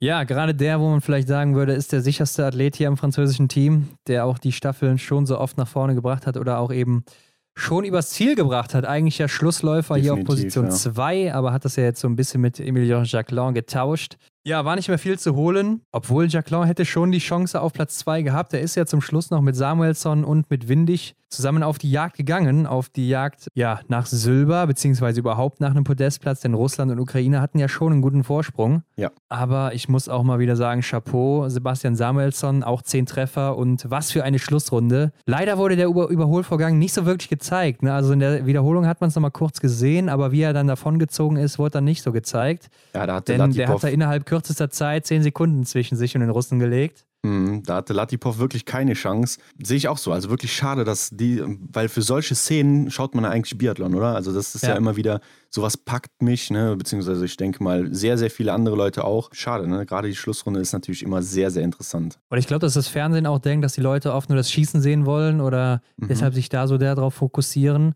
Ja. Aber ich finde dann doch auch das Laufen, gerade auf der letzten Runde oder auch auf den Zwischenrunden, immer sehr interessant. Ja, ja. ja nur leider fehlt es dann auch manchmal an Kameras, haben wir ja auch schon mal diskutiert. Mhm. Ja, bevor wir auf das deutsche Team eingehen, habe ich schon gedacht, so, der Christiansen kam zum letzten Schießen und war sich seiner Sache ziemlich sicher, oder? Also da konnte man dann auch sehen, ich weiß gar nicht, ob die anderen Jungs dann da am Schießstand auch mitstanden. Auf jeden Fall wurden sie eingeblendet und es sah so aus, als könnten sie ihn direkt beobachten. Und ich meine, er hatte auch immer so ein kleines Grinsen im Gesicht. Also der Christiansen ja, jetzt am Schießstand. So aus. Ne? Und, ich weiß nicht, ob es die Anstrengung war oder ob es wirklich ein Grinsen war. Ja. Aber ähm, er wollte, glaube ich, schon sehr cool in einer guten Zeit die fünf Scheiben da abträumen. Ja, genau. Hat dann nicht ganz geklappt, aber dann doch relativ souverän die Nachlader ähm, ja, reingeschoben und als er weg war, kam dann erst Latipov ja. an. Er hatte ja auch den nötigen Abstand äh, oder den ja. nötigen Vorsprung. Äh, da ist nichts angebrannt. Und ja, ich dachte so, hm, da hat er sich vielleicht ja, ein bisschen zu weit aus dem Fenster gelehnt, aber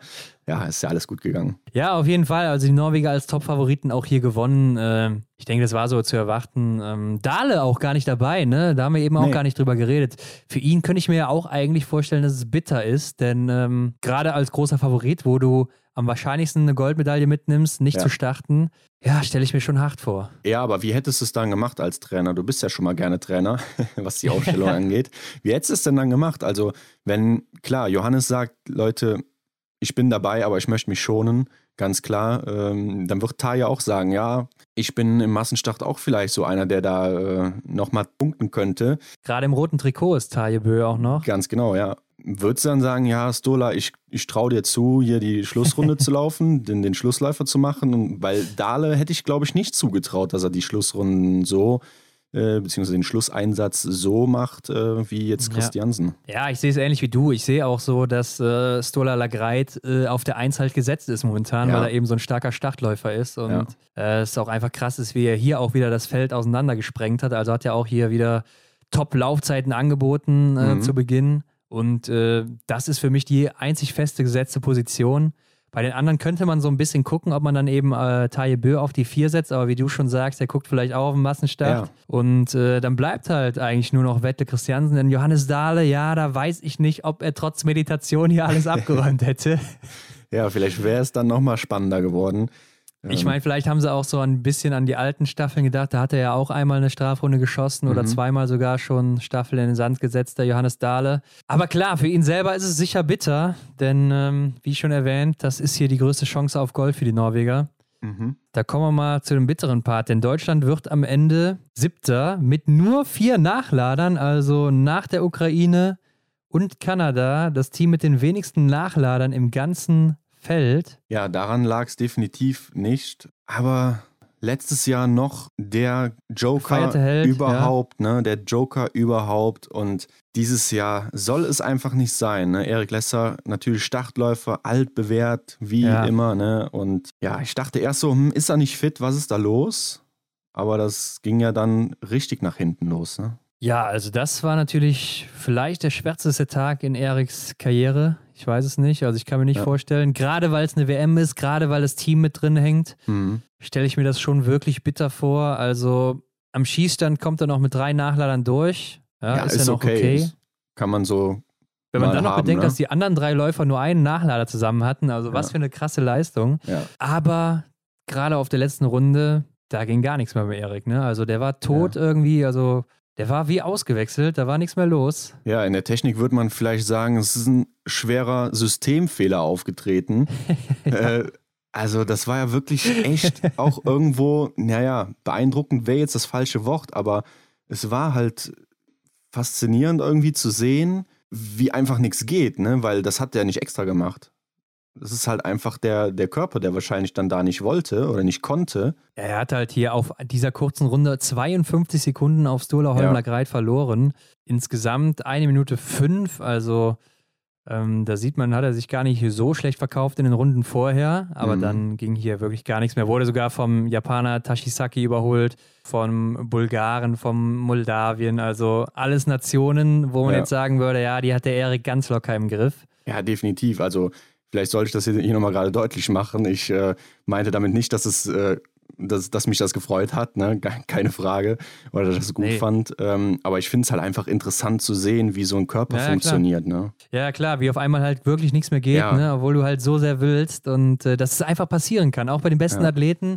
Gucken wir uns mal an, die Laufzeiten von Gügonard, der war nur sieben Sekunden hinter Legreit. Das ist so einer, wo ich sagen würde, ja, auf Eriks Niveau eigentlich. Mhm. Gerade was so das Läuferische hier angeht. Kalili ist unter Eriks Niveau, war der viertbeste Läufer auf der ersten Runde mit 20 Sekunden Rückstand. Ja. ja Komatz hatte 25 Sekunden Rückstand. Da ist der Erik eigentlich besser als die, eigentlich schneller als die Mhm. und ähm, konnte es aber leider nicht zeigen. Und ja, keine Ahnung, was da los war. Ich glaube echt, für ihn ist das richtig bitter, beziehungsweise allgemein natürlich fürs Team dann auch letztendlich. Ja. Denn mit so einer Trefferleistung, da war auf jeden Fall einiges drin. Wenn hier nicht sogar Gold drin gewesen wäre, das ist schon schade. Gucken wir auch mal Mhm. auf die Gesamtlaufzeit vielleicht. Ja, die Gesamtlaufzeit, äh, da ist das deutsche Team noch in den Top 10, nämlich im, auf dem neunten Platz, bekommen von Norwegen hier ein bisschen mehr als zwei Minuten. Und wenn wir jetzt mal hier die eine Minute abziehen, dann sind wir auf Platz 5 vor Russland, hinter Ja. Frankreich und Schweden. Gucken wir mal auf die Range Time und dann sind wir hier auf Platz 5 sogar vor Schweden, ja. Mhm. Da gewinnen wir nochmal sechs Sekunden auf die. Ja, da hätten wir vielleicht mit den Schweden um Platz 2 gekämpft, ja. Also vor Russland wären wir wahrscheinlich gelandet. Im Endeffekt, äh, klar weiß man dann nie, wie das Rennen hinten raus entstanden wäre, beziehungsweise wie sich mhm. das weiterentwickelt hätte. Die ist ja dann auch ganz anders unter Druck natürlich, wenn du ja, vorne mitkämpfst. Und ob dann auch so gut geschossen worden wäre, das ist natürlich immer wieder äh, so ein Spekulationsspiel, ne? Keine mhm. Frage. Aber das war an sich schon ein Top-Tag, denn auch Roman Rees hat ja hier zehn Treffer gesetzt, Arndt Pfeiffer zehn Treffer, also beide mit einem Top-Rennen. Ja. Läuferisch mussten die natürlich auch gucken, was können die noch machen, weil die auch so ein bisschen in der Luft hingen, wussten nicht genau, wo sie waren. Mhm. Ähm, Arndt Pfeiffer aber auch der zweitbeste gewesen hinter Johannes Tingnesbö auf, äh, bei den dritten Startern. Auf jeden Fall stark. Benny Doll hat ja nachher noch gesagt, er hat dann hier zum Schluss noch ein lockeres Rennen gemacht, beziehungsweise wollte eine ordentliche Zeit anbieten, denn ja. äh, wenn er im Rennen ist, ist er im Race-Modus und äh, hat dann trotzdem hier die beste Laufzeit noch abgeliefert, mhm. zusammen mit Samuelsson. Also da sieht man, der Benny ist top in Form und das macht natürlich dann auch wieder Hoffnung für den Massenstart am Tag darauf. Ja, und wie das lief, das schauen wir uns jetzt mal an. Aber Henrik, Ladies first, denn die waren zuerst dran am Sonntag und die Herren folgten erst danach. Und äh, ich hatte so den Eindruck, es war ziemlich warm im Rennen. Ja, das Wenn ich mir so die ersten Bilder, die man da gesehen hat, angeguckt habe. ja, Julia Simon, ne, die ist schön im T-Shirt gelaufen. Also der schien es äh, richtig warm zu sein. Ja, habe ich so auch noch nie gesehen, glaube ich. Ich weiß es nicht mehr. Ich weiß, dass mal Laura Dahlmeier auch im, doch, Laura Dahlmeier ist, glaube ich, auch mal im T-Shirt und sogar kurzer Hose gelaufen. Mhm. Bei den letzten Saisonrennen zumindest. Ja, man sieht ja schon mal so den, den einen oder anderen Kanadier zum Beispiel mit hochgekrempelten Beinen oder so laufen. Aber so jetzt. Ja. Äh, das, was du jetzt gerade sagtest, äh, habe ich noch nie so wirklich gesehen.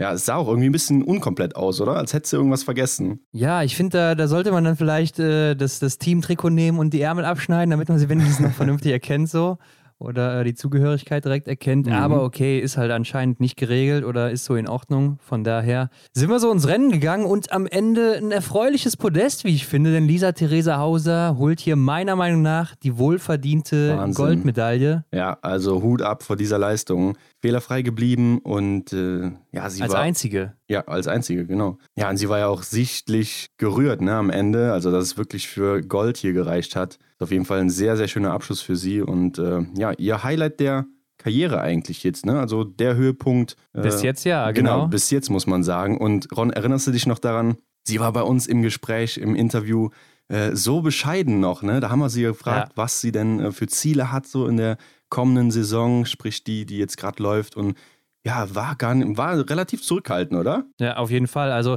ich glaube, sie hat auch selber nicht damit gerechnet, dass das in diesem Jahr jetzt so schon gut anlaufen wird. Gerade läuferisch hat sie einen Riesensprung gemacht. Mhm. Freut mich persönlich sehr, denn es ist so eine Athletin, die hat immer sehr gut geschossen, war immer so oben mit dabei, oft vierte Plätze gehabt, mhm. aber nie so auf dem Podium oder halt äh, einen Sieg geholt. Und in dieser Saison, ja, verdient einfach endlich mal den ersten Sieg dann auch noch bei der WM den zweiten geholt jetzt und einfach ein perfekter Abschluss, wie ich finde, gerade im Massenstart, ne, das Königsrennen, die Königsdisziplin im Biathlon. Mhm. Ja, einfach auch ein sehr souveräner Auftritt.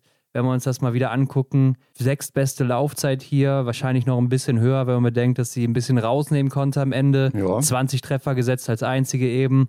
Also, was will man da besser machen als Lisa Theresa Hauser an dem Tag? Ja, verdiente Platz 1. Aber dahinter ja. ging es ja nochmal richtig rund, oder? Auf der Schlussrunde. Also die Schlussrunde, ich muss erstmal sagen, Lisa Vitozzi ist ja nach dem vierten Schießen als Zweite rausgegangen. Fand ich, hat auch ein sehr starkes Rennen bis dahin gemacht, mhm. beziehungsweise generell war schon ein starkes Rennen, gerade am Schießstand, ne? Ein mhm. Fehler sich geleistet. Aber sah auch wieder sehr stabil aus, ist wahrscheinlich auch noch nicht in der Laufform, in der sie mal war oder in der sie auch mal sein könnte, wenn sie dann wieder topfit ist. Mhm. Äh, ich denke mal in der nächsten Saison dann vielleicht pünktlich zur Olympia wieder.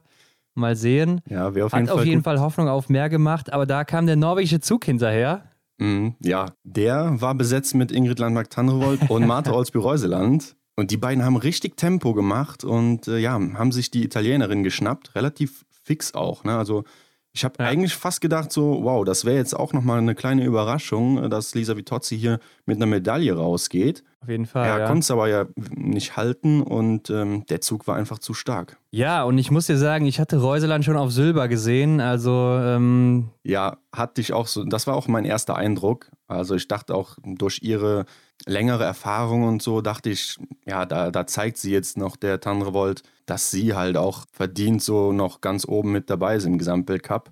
Oder dass ja. sie halt äh, neben Tiril Eckhoff die große äh, Athletin aus Norwegen ist. Aber war nicht so. Ist sie natürlich auch, aber äh, an dem Tag lief es hier mal am Schießstand mit 19 Treffern, dafür in der Loipe nicht so gut, denn für ihre Verhältnisse nur die acht beste Laufzeit. Mhm. Also sonst setzt sie da mit Tyrell Eckhoff und Denise Herrmann die besten Zeiten so in den meisten Rennen. Ja. Aber hier war der Motor anscheinend ein bisschen leer, hatte ja am Tag vorher auch noch als Schlussläuferin ein bisschen was zu tun. Mhm. Also ähm, war da vielleicht dann auch ein bisschen angeschlagen schon. Ich hatte auf jeden Fall den Eindruck, dass die Norwegerinnen sehr gute Ski hatten. Mhm. Denn äh, in der Abfahrt hat man immer gut gesehen, wie Martha Olsby-Reuseland da vorbeigezogen ist an den äh, anderen Athletinnen, gerade in den ersten beiden Runden. Ja, mir ist es auch aufgefallen bei Tiril Eckhoff. Ich glaube, Dorothea Viera hat ja auch schon mal ein bisschen Führungsarbeit geleistet, gerade in den ersten Runden. Ja, stimmt. Oder in der allerersten Runde. Und da konnte man sehen, die Tiril konnte sehr, sehr lange noch in der Abfahrtshocke bleiben, wo die anderen schon gearbeitet ja. haben. Also das, äh, das Material ähm, passte wohl, würde ich sagen. Ja, also es ist verrückt, was die Norwegerinnen da immer richtig machen, mhm. beziehungsweise die Norweger sind das ja, das ist ja ein Technikerteam, was die da anscheinend immer richtig machen in ihrem äh, Wachstruck. Keine Ahnung, die haben ja nie schlechte Ski. Wenn die mal keine guten haben, dann sind die konkurrenzfähig mit den Skis, ja. also immer noch gleich auf mit den anderen. Und wenn die super Ski haben, dann sind die halt einen Schritt voraus. Aber ja, du hast es angesprochen. Tiril Eckhoff kam von hinten auf einmal angeflogen aus dem Nix. Ne? Die Frau war eigentlich schon zehn Sekunden hinter Reuseland und Tandrevold, mhm. holt sich aber trotzdem noch Bronze und das war natürlich auch richtig hart für Martha Olsby-Reuseland, die sichtlich geschlagen war im Ziel. Ja, das hat mir auch schon echt leid getan, muss ich sagen. Irgendwie. Ja, klar. Weiß ich nicht, klar, jeder Sportler will oder jede Sportlerin will natürlich gewinnen und will am Ende irgendwie eine Medaille mitnehmen. Und dass sie dann ausgerechnet noch von zwei Teamkolleginnen da einkassiert wird und dann letztendlich als einzige oder als erste ohne Medaille ähm, ja. da aus dem Rennen geht, ist schon ja, irgendwie tat es mir sehr leid. Gerade wenn man halt das Vorjahr so in Betracht zieht, wo sie halt oh ja. äh, mhm. die Queen von Antolz war mit sieben Medaillen aus sieben Rennen.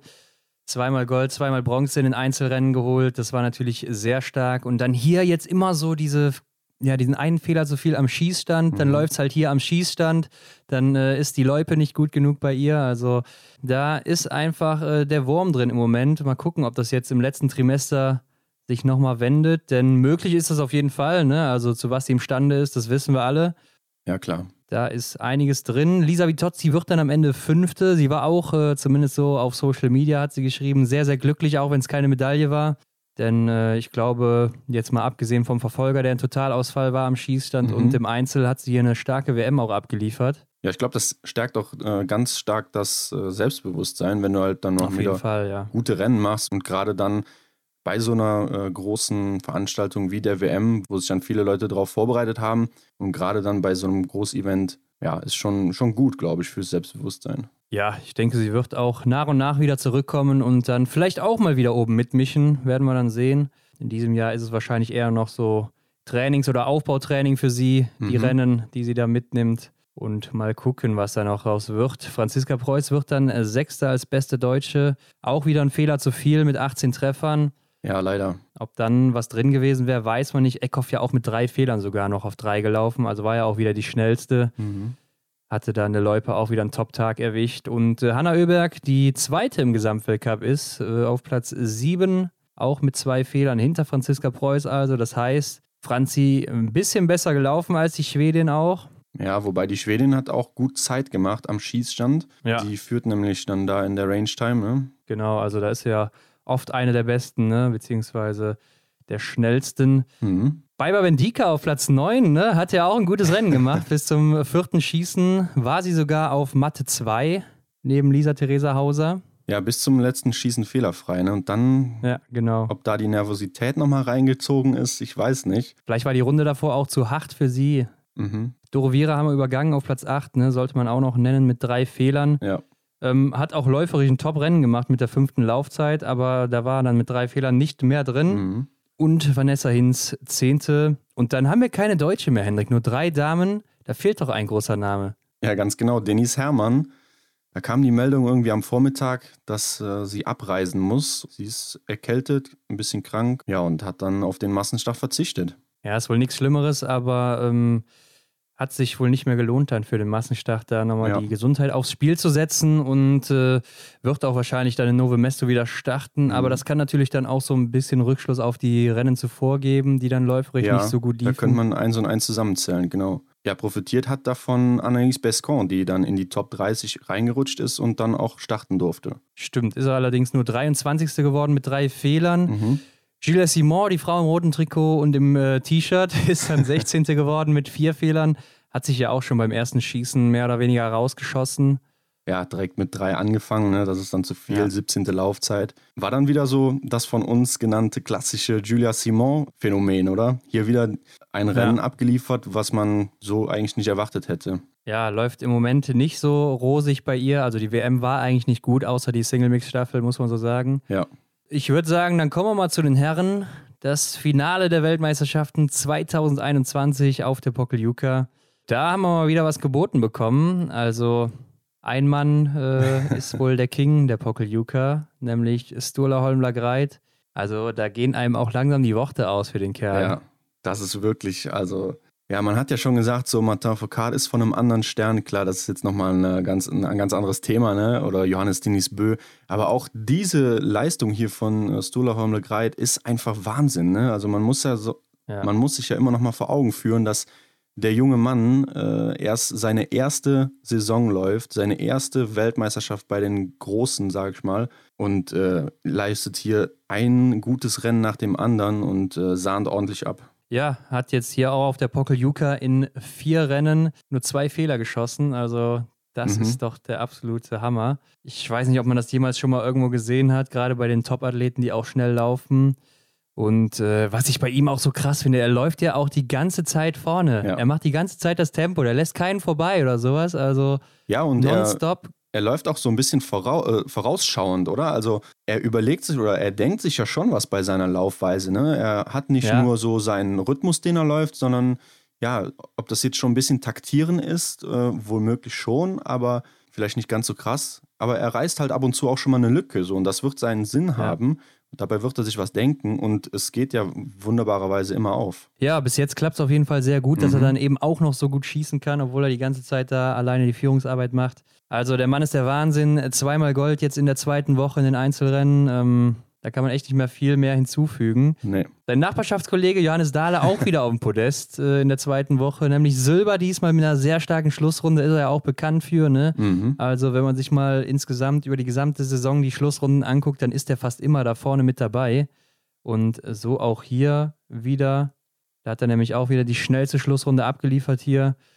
Und äh, überholt sogar noch Quentin Fiormaillet, der Dritter wird und sich seine Bronzemedaille holt nach zwei vierten Plätzen. Und wer mir dabei besonders leid getan hat, war so ein bisschen Simon Eder und Jakob Fack. Ja, da konnte ich eigentlich meinen Augen nicht trauen, denn äh, die beiden älteren Herrschaften, äh, Simon Eder und Jakob Fack, waren ja auf äh, Silberkurs, oder? Das war quasi so das Duell um Silber auf der Schlussrunde. Da habe ich schon gedacht, wenn die das halten, ne, das ist ja Wahnsinn. Okay, ich habe mir schon gedacht, dass sie es nicht halten werden, Mhm. als ich die Abstände zu äh, Dahle und Cantin gesehen habe. Aber äh, ich finde es beeindruckend, wie Simon Eder mit seinen 37 Jahren da vorne noch mitmischt und ist ja jetzt nicht das erste Mal oder das einzige Mal in dieser Saison, dass er da vorne mit Ja. dabei ist. Also sehr stark. Joko Fack war ja auch in Antolz auf dem Podest äh, im Massenstart, als Johannes Tingnes gewonnen hat vor Mhm. Quentin Fiormaillet. Also ähm, da sieht man, dass man auch in hohem Alter und wenn man auch läuferisch nicht mehr so äh, dabei ist, wie man es mal war, trotzdem auch noch mithalten kann und gute Rennen machen kann. Mhm. Taje Bö, ja auch der Mann in Rot, wird Sechster, ne, hat die beiden dann nicht mehr bekommen. Denn Simon Eder hat sich auch noch gut gehalten. Ne? Also Jakob Fagg ist so ein bisschen eingebrochen, aber Simon Eder, der konnte noch halbwegs Ja. Anschluss halten, musste dann auch irgendwann abreißen lassen. Und der Mann, der sich extra geschont hat für den Massenstart, der hier sein Einzelgold wollte und auch überhaupt nicht zufrieden ist, wird mit fünf Fehlern nur Achter.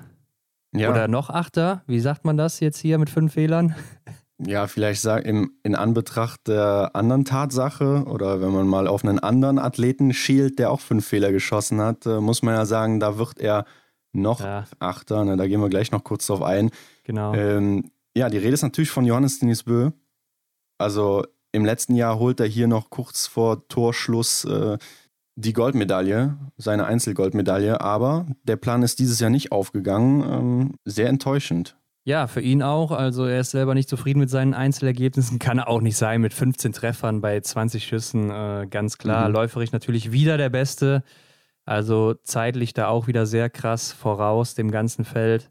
Aber das bringt halt eben nichts, wenn es am Schießstand dann so gar nicht läuft. Hat ja auch schon beim ersten Liegendanschlag wieder zwei Fehler geschossen. Da war es ja schon fast vorbei. Ich meine, ich fand es schon krass, wie er sich da wieder rangearbeitet hat. Der mhm. war ja fast zum äh, zweiten Schießen äh, wieder da, nachdem er da null Fehler geschossen hat. Aber viel mehr war dann auch nicht mehr drin, nachdem dann die nächsten Fehler folgten. Ja, da hätte einfach alles sauber laufen müssen. Und du hast gerade schon ein bisschen angesprochen, du meinst natürlich Emilien Jacquelin, der mal wieder total von der Rolle war. Ja, und da bin ich so ein bisschen zwiegespalten. Du weißt, ich halte eigentlich ziemlich viel von ihm.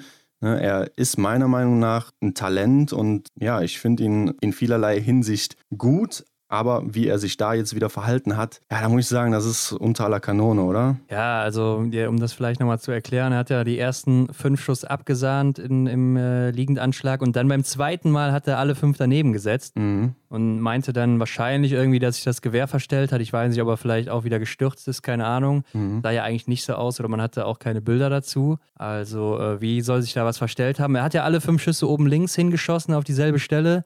Ja. Hat man nachher noch gesehen. Und dann äh, nimmt er Tempo raus und beendet so mehr oder weniger schon das Rennen für sich. Ist dann da beleidigt oder so, weil es nicht lief oder weil das Gewehr irgendwelche Fehler gemacht hat. Und klar, fünf Fehler ist natürlich hart, hat danach dann auch noch alles getroffen, stehend mhm. und ist auch noch zu Ende gelaufen ja, wahrscheinlich unfreiwillig, so wie das ja, aussah. Ja, das, das war nicht klar, dass er da jetzt noch weiterläuft. Also wie unengagiert das einfach aussah. Ich verstehe auch sein Verhalten nicht. Erstmal, man weiß auch, dass die Kameras auf ihn gerichtet sind ja. und äh, das Einfangen, sein Verhalten, das ist wie ein zwölfjähriges Kind, wie er sich da verhalten mhm. hat. Also, äh, und mit fünf Fehlern, klar, da wirst du jetzt nicht mehr eine Medaille holen. Aber Top 10 oder Top 15, Top 20 ist auf jeden Fall noch drin, was auch wieder mehr Punkte bedeutet, was auch wieder noch äh, Geldplätze sind bis Platz 20. Genau, ja. Also so aussichtslos war die Situation dann nicht, auch wenn es vielleicht nicht mehr um eine Medaille geht. Konnte ich nicht ganz nachvollziehen und äh, auch wie er sich dann da auf der letzten Runde verhält, dass er dann nochmal anhält bei seinen Trainern. Ja. Dann äh, bricht er noch in Tränen aus. Also da konnte ich auch kein Mitleid empfinden, mhm. so wirklich, denn er hat sich ja selber verbaut, so mehr oder weniger. Ja, da muss ich aber auch sagen, da kann ich die Trainer auch nicht verstehen, warum dann da an der Strecke schon diskutiert wird, was mit dem Gewehr los ja. war. Das sah man ja im Fernsehen. Also als Trainer also, oder als Betreuer, dann äh, lasse ich den Jungen doch erstmal die, das Rennen zu Ende ja. laufen und äh, kläre dann später mal die Sachlage, aber doch nicht während, de, während des Rennens noch in der Runde. Klar, er hat da jetzt keinen behindert oder so, aber das fand ich auch irgendwie unangebracht. Und ganz ehrlich, du wirst letzte Woche, also davor die Woche, wirst du oder verteidigst du ja sogar noch deinen Weltmeistertitel, ähm, hast dementsprechend, äh, so sehe ich das, auch eine gewisse Art von Verantwortung und ja, hast bist ja auch eine Vorbildfunktion äh, gerade dann in der Position als Leistungs- oder als Top-Leistungssportler ja. und sich dann so äh, zu verhalten, das ist irgendwie nicht, das passt nicht zusammen und das erinnert mich auch so ein bisschen an Oberhof. Ich glaube, vor ein oder zwei Jahren, da haben wir das schon mal Als gesehen. Als wir da waren. Ja, genau. Ja, doch, genau. Da tommelte er ja. auch nur so ein bisschen durch die äh, Strafrunden ja, und ähm, war auch da ziemlich er, weit abgeschlagen. Äh, da hat er, glaube ich, zehn Strafrunden oder so geschossen. Ja, da war er auch ziemlich weit abgeschlagen und hat dann auch so ähnliche Szenen abgezogen. Also das, ich finde, das geht nicht. Nee, das geht auf gar keinen Fall. Und auch, dass die Trainer dann da noch so ruhig bleiben. Mhm. Also ich hätte ihn eher mal über die Strecke gejagt, anstatt da äh, noch mit ihm zu diskutieren. Ja. Er hat auch so für mich so ein bisschen Star-Allüren, obwohl er sich das auch gar nicht leisten kann, meiner Meinung nach. Denn klar, er ist jetzt zweifacher Verfolgungsweltmeister, mhm. aber ist jetzt auch nicht so, als wäre er Dauergast auf dem Podest oder äh, ja, jetzt, äh, klar, er ist auch ein Top-Biathlet, aber er ist jetzt nicht einer, wo man sagt, der äh, mit um den Gesamtweltcup hier kämpft. So. Er hat auf jeden Fall nicht so diese Highlights, äh, auf denen er sich ausruhen könnte. Ne? Diese, ja, diese ganzen eben. großen Erfolge, ja, wie du es schon sagst, klar, er hat halt Erfolge, aber jetzt nicht so, dass er dann den dicken Larry so raushängen lassen kann, finde ich zumindest. Ne? Ja. Und wenn man sich dann mal zum Beispiel Benedikt Doll anguckt, der sogar eine Strafrunde mehr laufen musste, aber dann trotzdem noch geackert hat und das Rennen zu Ende gelaufen ist, äh, als wenn es um den Sieg gegangen wäre, dann fragt man sich doch, was geht in dem Kopf von Emilien Jacquelin vor. Ja klar, oder Martin Ponzeleoma ist auch noch 19. geworden mit sechs Fehlern, ja, siebte ja, genau. Laufzeit, also da wäre schon noch was drin gewesen mit fünf Fehlern. Ne? Johannes Dingesbö wird Achter mit fünf Fehlern, klar, das hätte er jetzt nicht hinbekommen, aber ähm, Top 15 wäre schon möglich gewesen mit seinen Laufqualitäten. Und äh, er führte ja auch äh, nach dem ersten Schießen sogar. Mhm. Lag ja dann auf Bahn 1. Also keine Ahnung, entweder gehe ich dann auch sofort raus oder äh, ich versuche es halt noch zu Ende zu bringen, weiß Ja. ich nicht. Das war natürlich unterste Kanone und wird auch, ja, wirft natürlich ein schlechtes Bild auf Mhm. ihn so. Aber okay. Konzentrieren wir uns lieber wieder auf die wichtigen Sachen. Denn Tajebö musste einmal die Matte wechseln. Hast du das gesehen im liegenden Schlag? Ja, der hat sich verschätzt, oder? Ja, irgendwie äh, wurde da wohl nicht richtig eingewiesen oder er hat nicht mitbekommen, wo er hin muss. Ich weiß es nicht. Mhm. Und dann musste er ein paar Sekunden aufgeben dafür, eine neue Matte zu finden. Also ist natürlich dann auch, wenn man sich die Abstände hier anguckt, könnte das schon Platz 4 oder sowas sein, was er da dann am Ende verloren hat. Mhm. Ja, da war es ja noch relativ knapp. Ja, ist dann auch eben bitter als äh, Führender im roten Trikot. Ja, kommen wir mal zu den Deutschen. Bester wird Arndt Pfeiffer, der gut im Rennen lag, dann aber stehend leider beim dritten Schießen sich rausschießt so ein bisschen, Mhm. beziehungsweise eher beim letzten Schießen mit zwei Fehlern dann. Ja, da war noch ein bisschen was drin, ne? so sah es zumindest aus, also vorm Ja. Schießen. Und vielleicht hat er dann auch riskiert. Ja, ich denke, mit einem Fehler wäre er dann vielleicht noch so im Bereich von Simon Eder und Jakob Fack gewesen. Mhm. Und da wir auch wissen, dass Arndt sich vielleicht nicht so einfach hätte abkochen lassen von Janis Dahle und Quentin Fiormaillet, Mhm. Ne, wäre da vielleicht auch die nächste Medaille drin gewesen. Aber gut, so ist es eben nicht gekommen. Und wir werden es niemals erfahren, Hendrik. Und Benedikt Doll, wie du eben schon gesagt hast, 23. mit sechs Fehlern, war ja auch schon beim ersten Schießen mit drei Fehlern hinten dran. Jo, Und damit war dann auch die WM 2021 vorbei. Strahlende Siegerstola Holmer Greit, der kann sich einen Ast ablachen, denn Mhm. wenn wir jetzt auch mal auf den Gesamtweltcup gucken, Hendrik, dann kommt der Janis Tingesbö schon näher. Also wir sehen 42 Punkte Unterschied zwischen den beiden. ja. Und wir sind ja jetzt im Bereich, wo wir auch vier Streichresultate haben. Und wenn wir uns dann mal die Tabelle angucken, dann ist der Norweger vor Johannes Tingesbö mit fünf Punkten im Moment und ist damit virtuell im gelben Trikot unterwegs. Ja, die Ergebnisse werden ja auch erst ganz am Ende abgezogen. Ne? Das heißt, wir sehen ihn jetzt in Novo Mesto, wie du sagst, auch virtuell. Wir sehen ihn nicht im gelben Trikot, denn das Ganze Ja, ist nur virtuell. genau.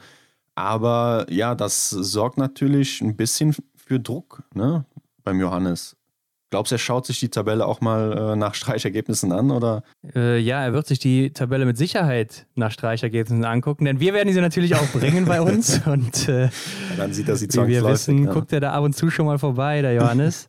Also er wird es schon mitbekommen. Und ja, da ist jetzt die Frage, für wen wird es dann am Ende wohl äh, mental gesehen besser sein, so eine Tabelle zu sehen? Ist es dann für Johannes Tingesbö der Druck noch abliefern zu müssen Mhm. oder ist es für Stola Holmler Greit der Druck, äh, die Eins zu halten, beziehungsweise weiter Top-Ergebnisse abzuliefern? Ja, das ist schwer. Also ich kann mir vorstellen, dass Stolaholmler Greit noch gar nicht so richtig checkt, so was abgeht vielleicht auch, ne? dass er sich das gar noch, Ja. noch gar nicht so wirklich realisieren kann. Wobei er ist ja ich glaube auch, er hat keinen Druck, oder? Ja. Weil er erwartet nichts von sich Das so. ja er alles- nimmt einfach jedes Rennen, wie es kommt. Ja, das ist ja alles nur so. ja. Äh, Ja, auf jeden Fall, die Erwartungshaltung äh, ist halt irgendwie noch gleich null bei ihm, weil es ja seine erste Saison ist so. Ja. Und was dabei rauskommt, ist jetzt schon phänomenal für ihn, ganz Mhm. klar.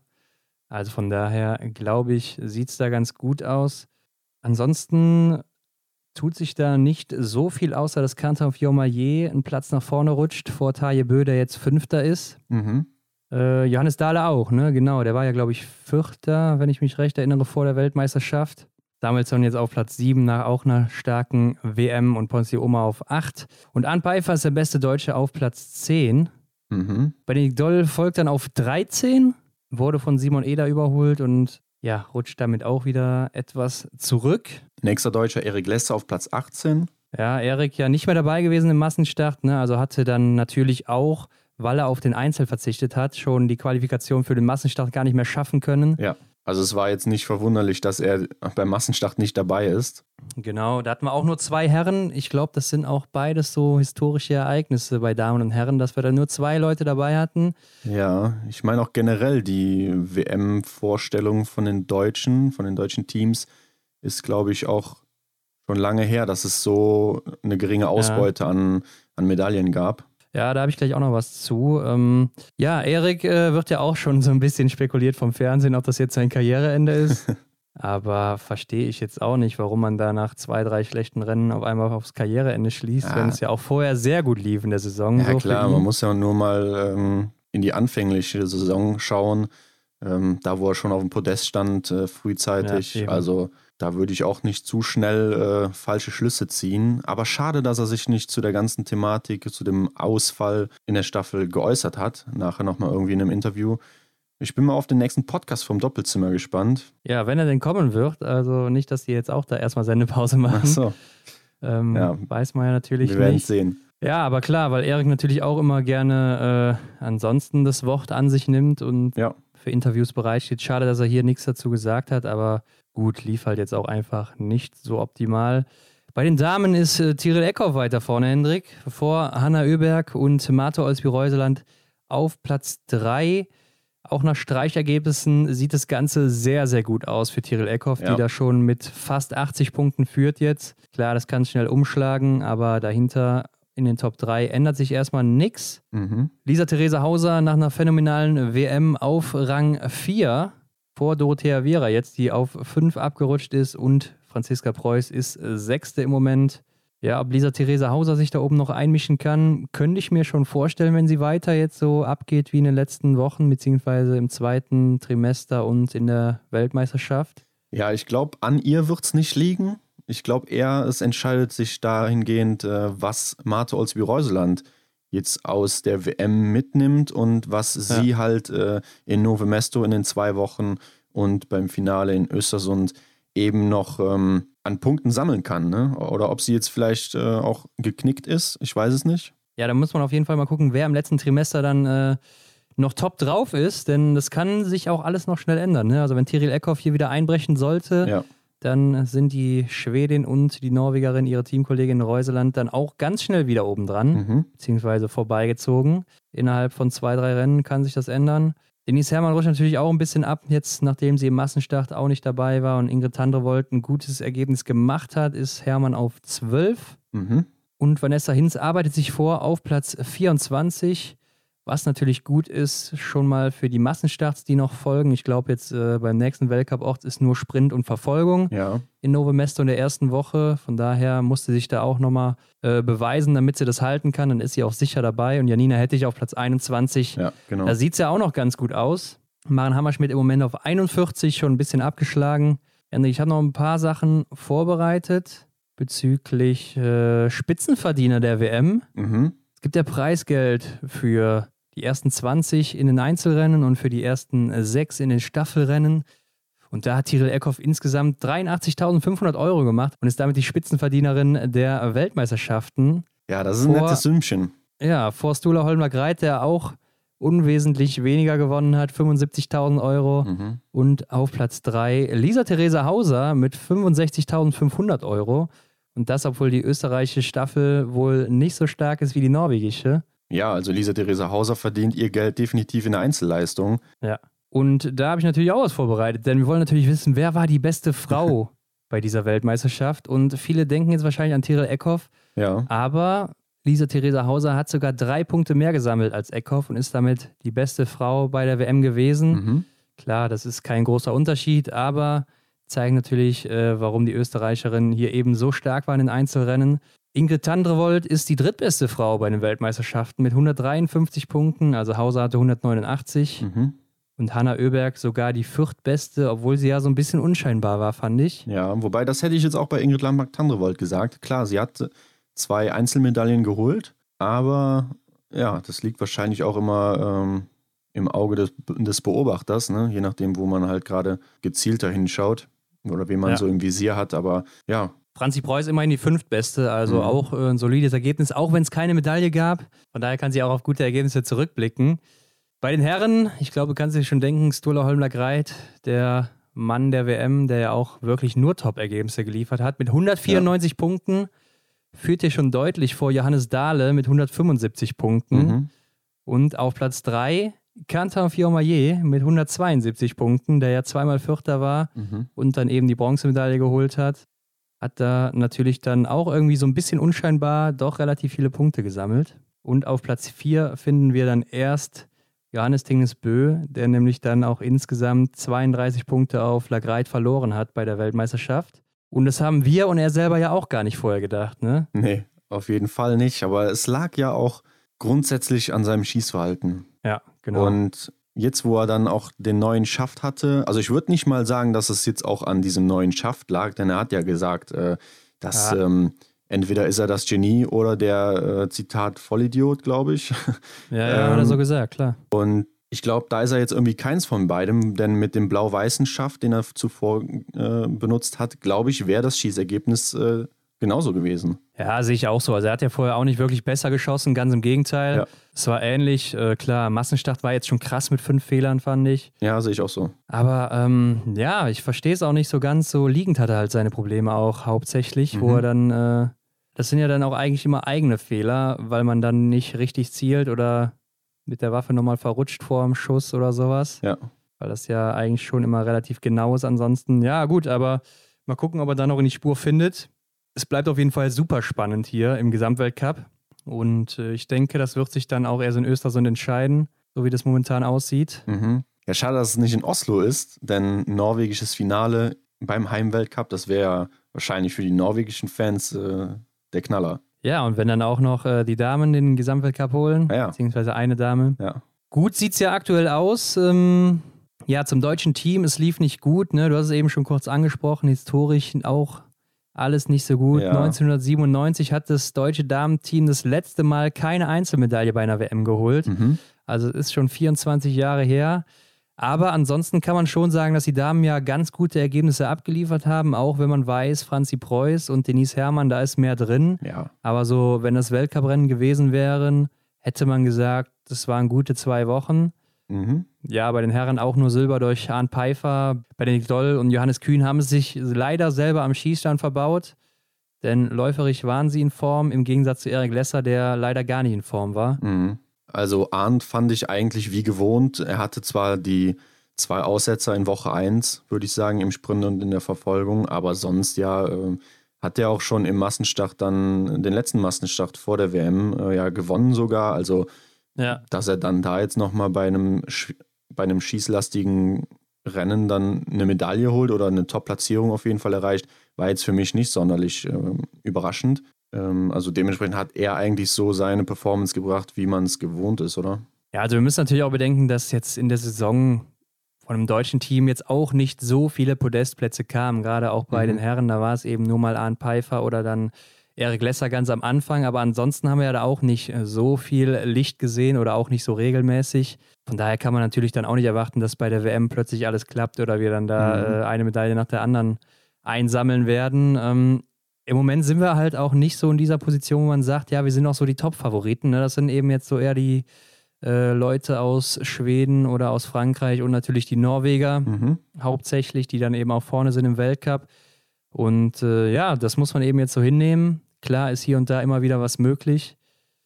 Aber ähm, das Team ist auch nicht mehr das Jüngste. Ne? Vielleicht reden wir dann nächste Woche in der Folge mal drüber. Ja, können wir gerne machen. Ähm, wenn dann ja wieder Pause ist. Ansonsten sah es ganz gut aus im IBU Cup, Hendrik. Oh ja, gut, dass du es ansprichst, denn eine Dame reißt da wohl die Flagge hoch und äh, macht ein riesengroßes Ausrufezeichen hinter ihren Namen. Die Rede ist von Vanessa Vogt. Ja, holt ihren dritten Sieg hintereinander da im äh, Sprint von Bresno Osblier.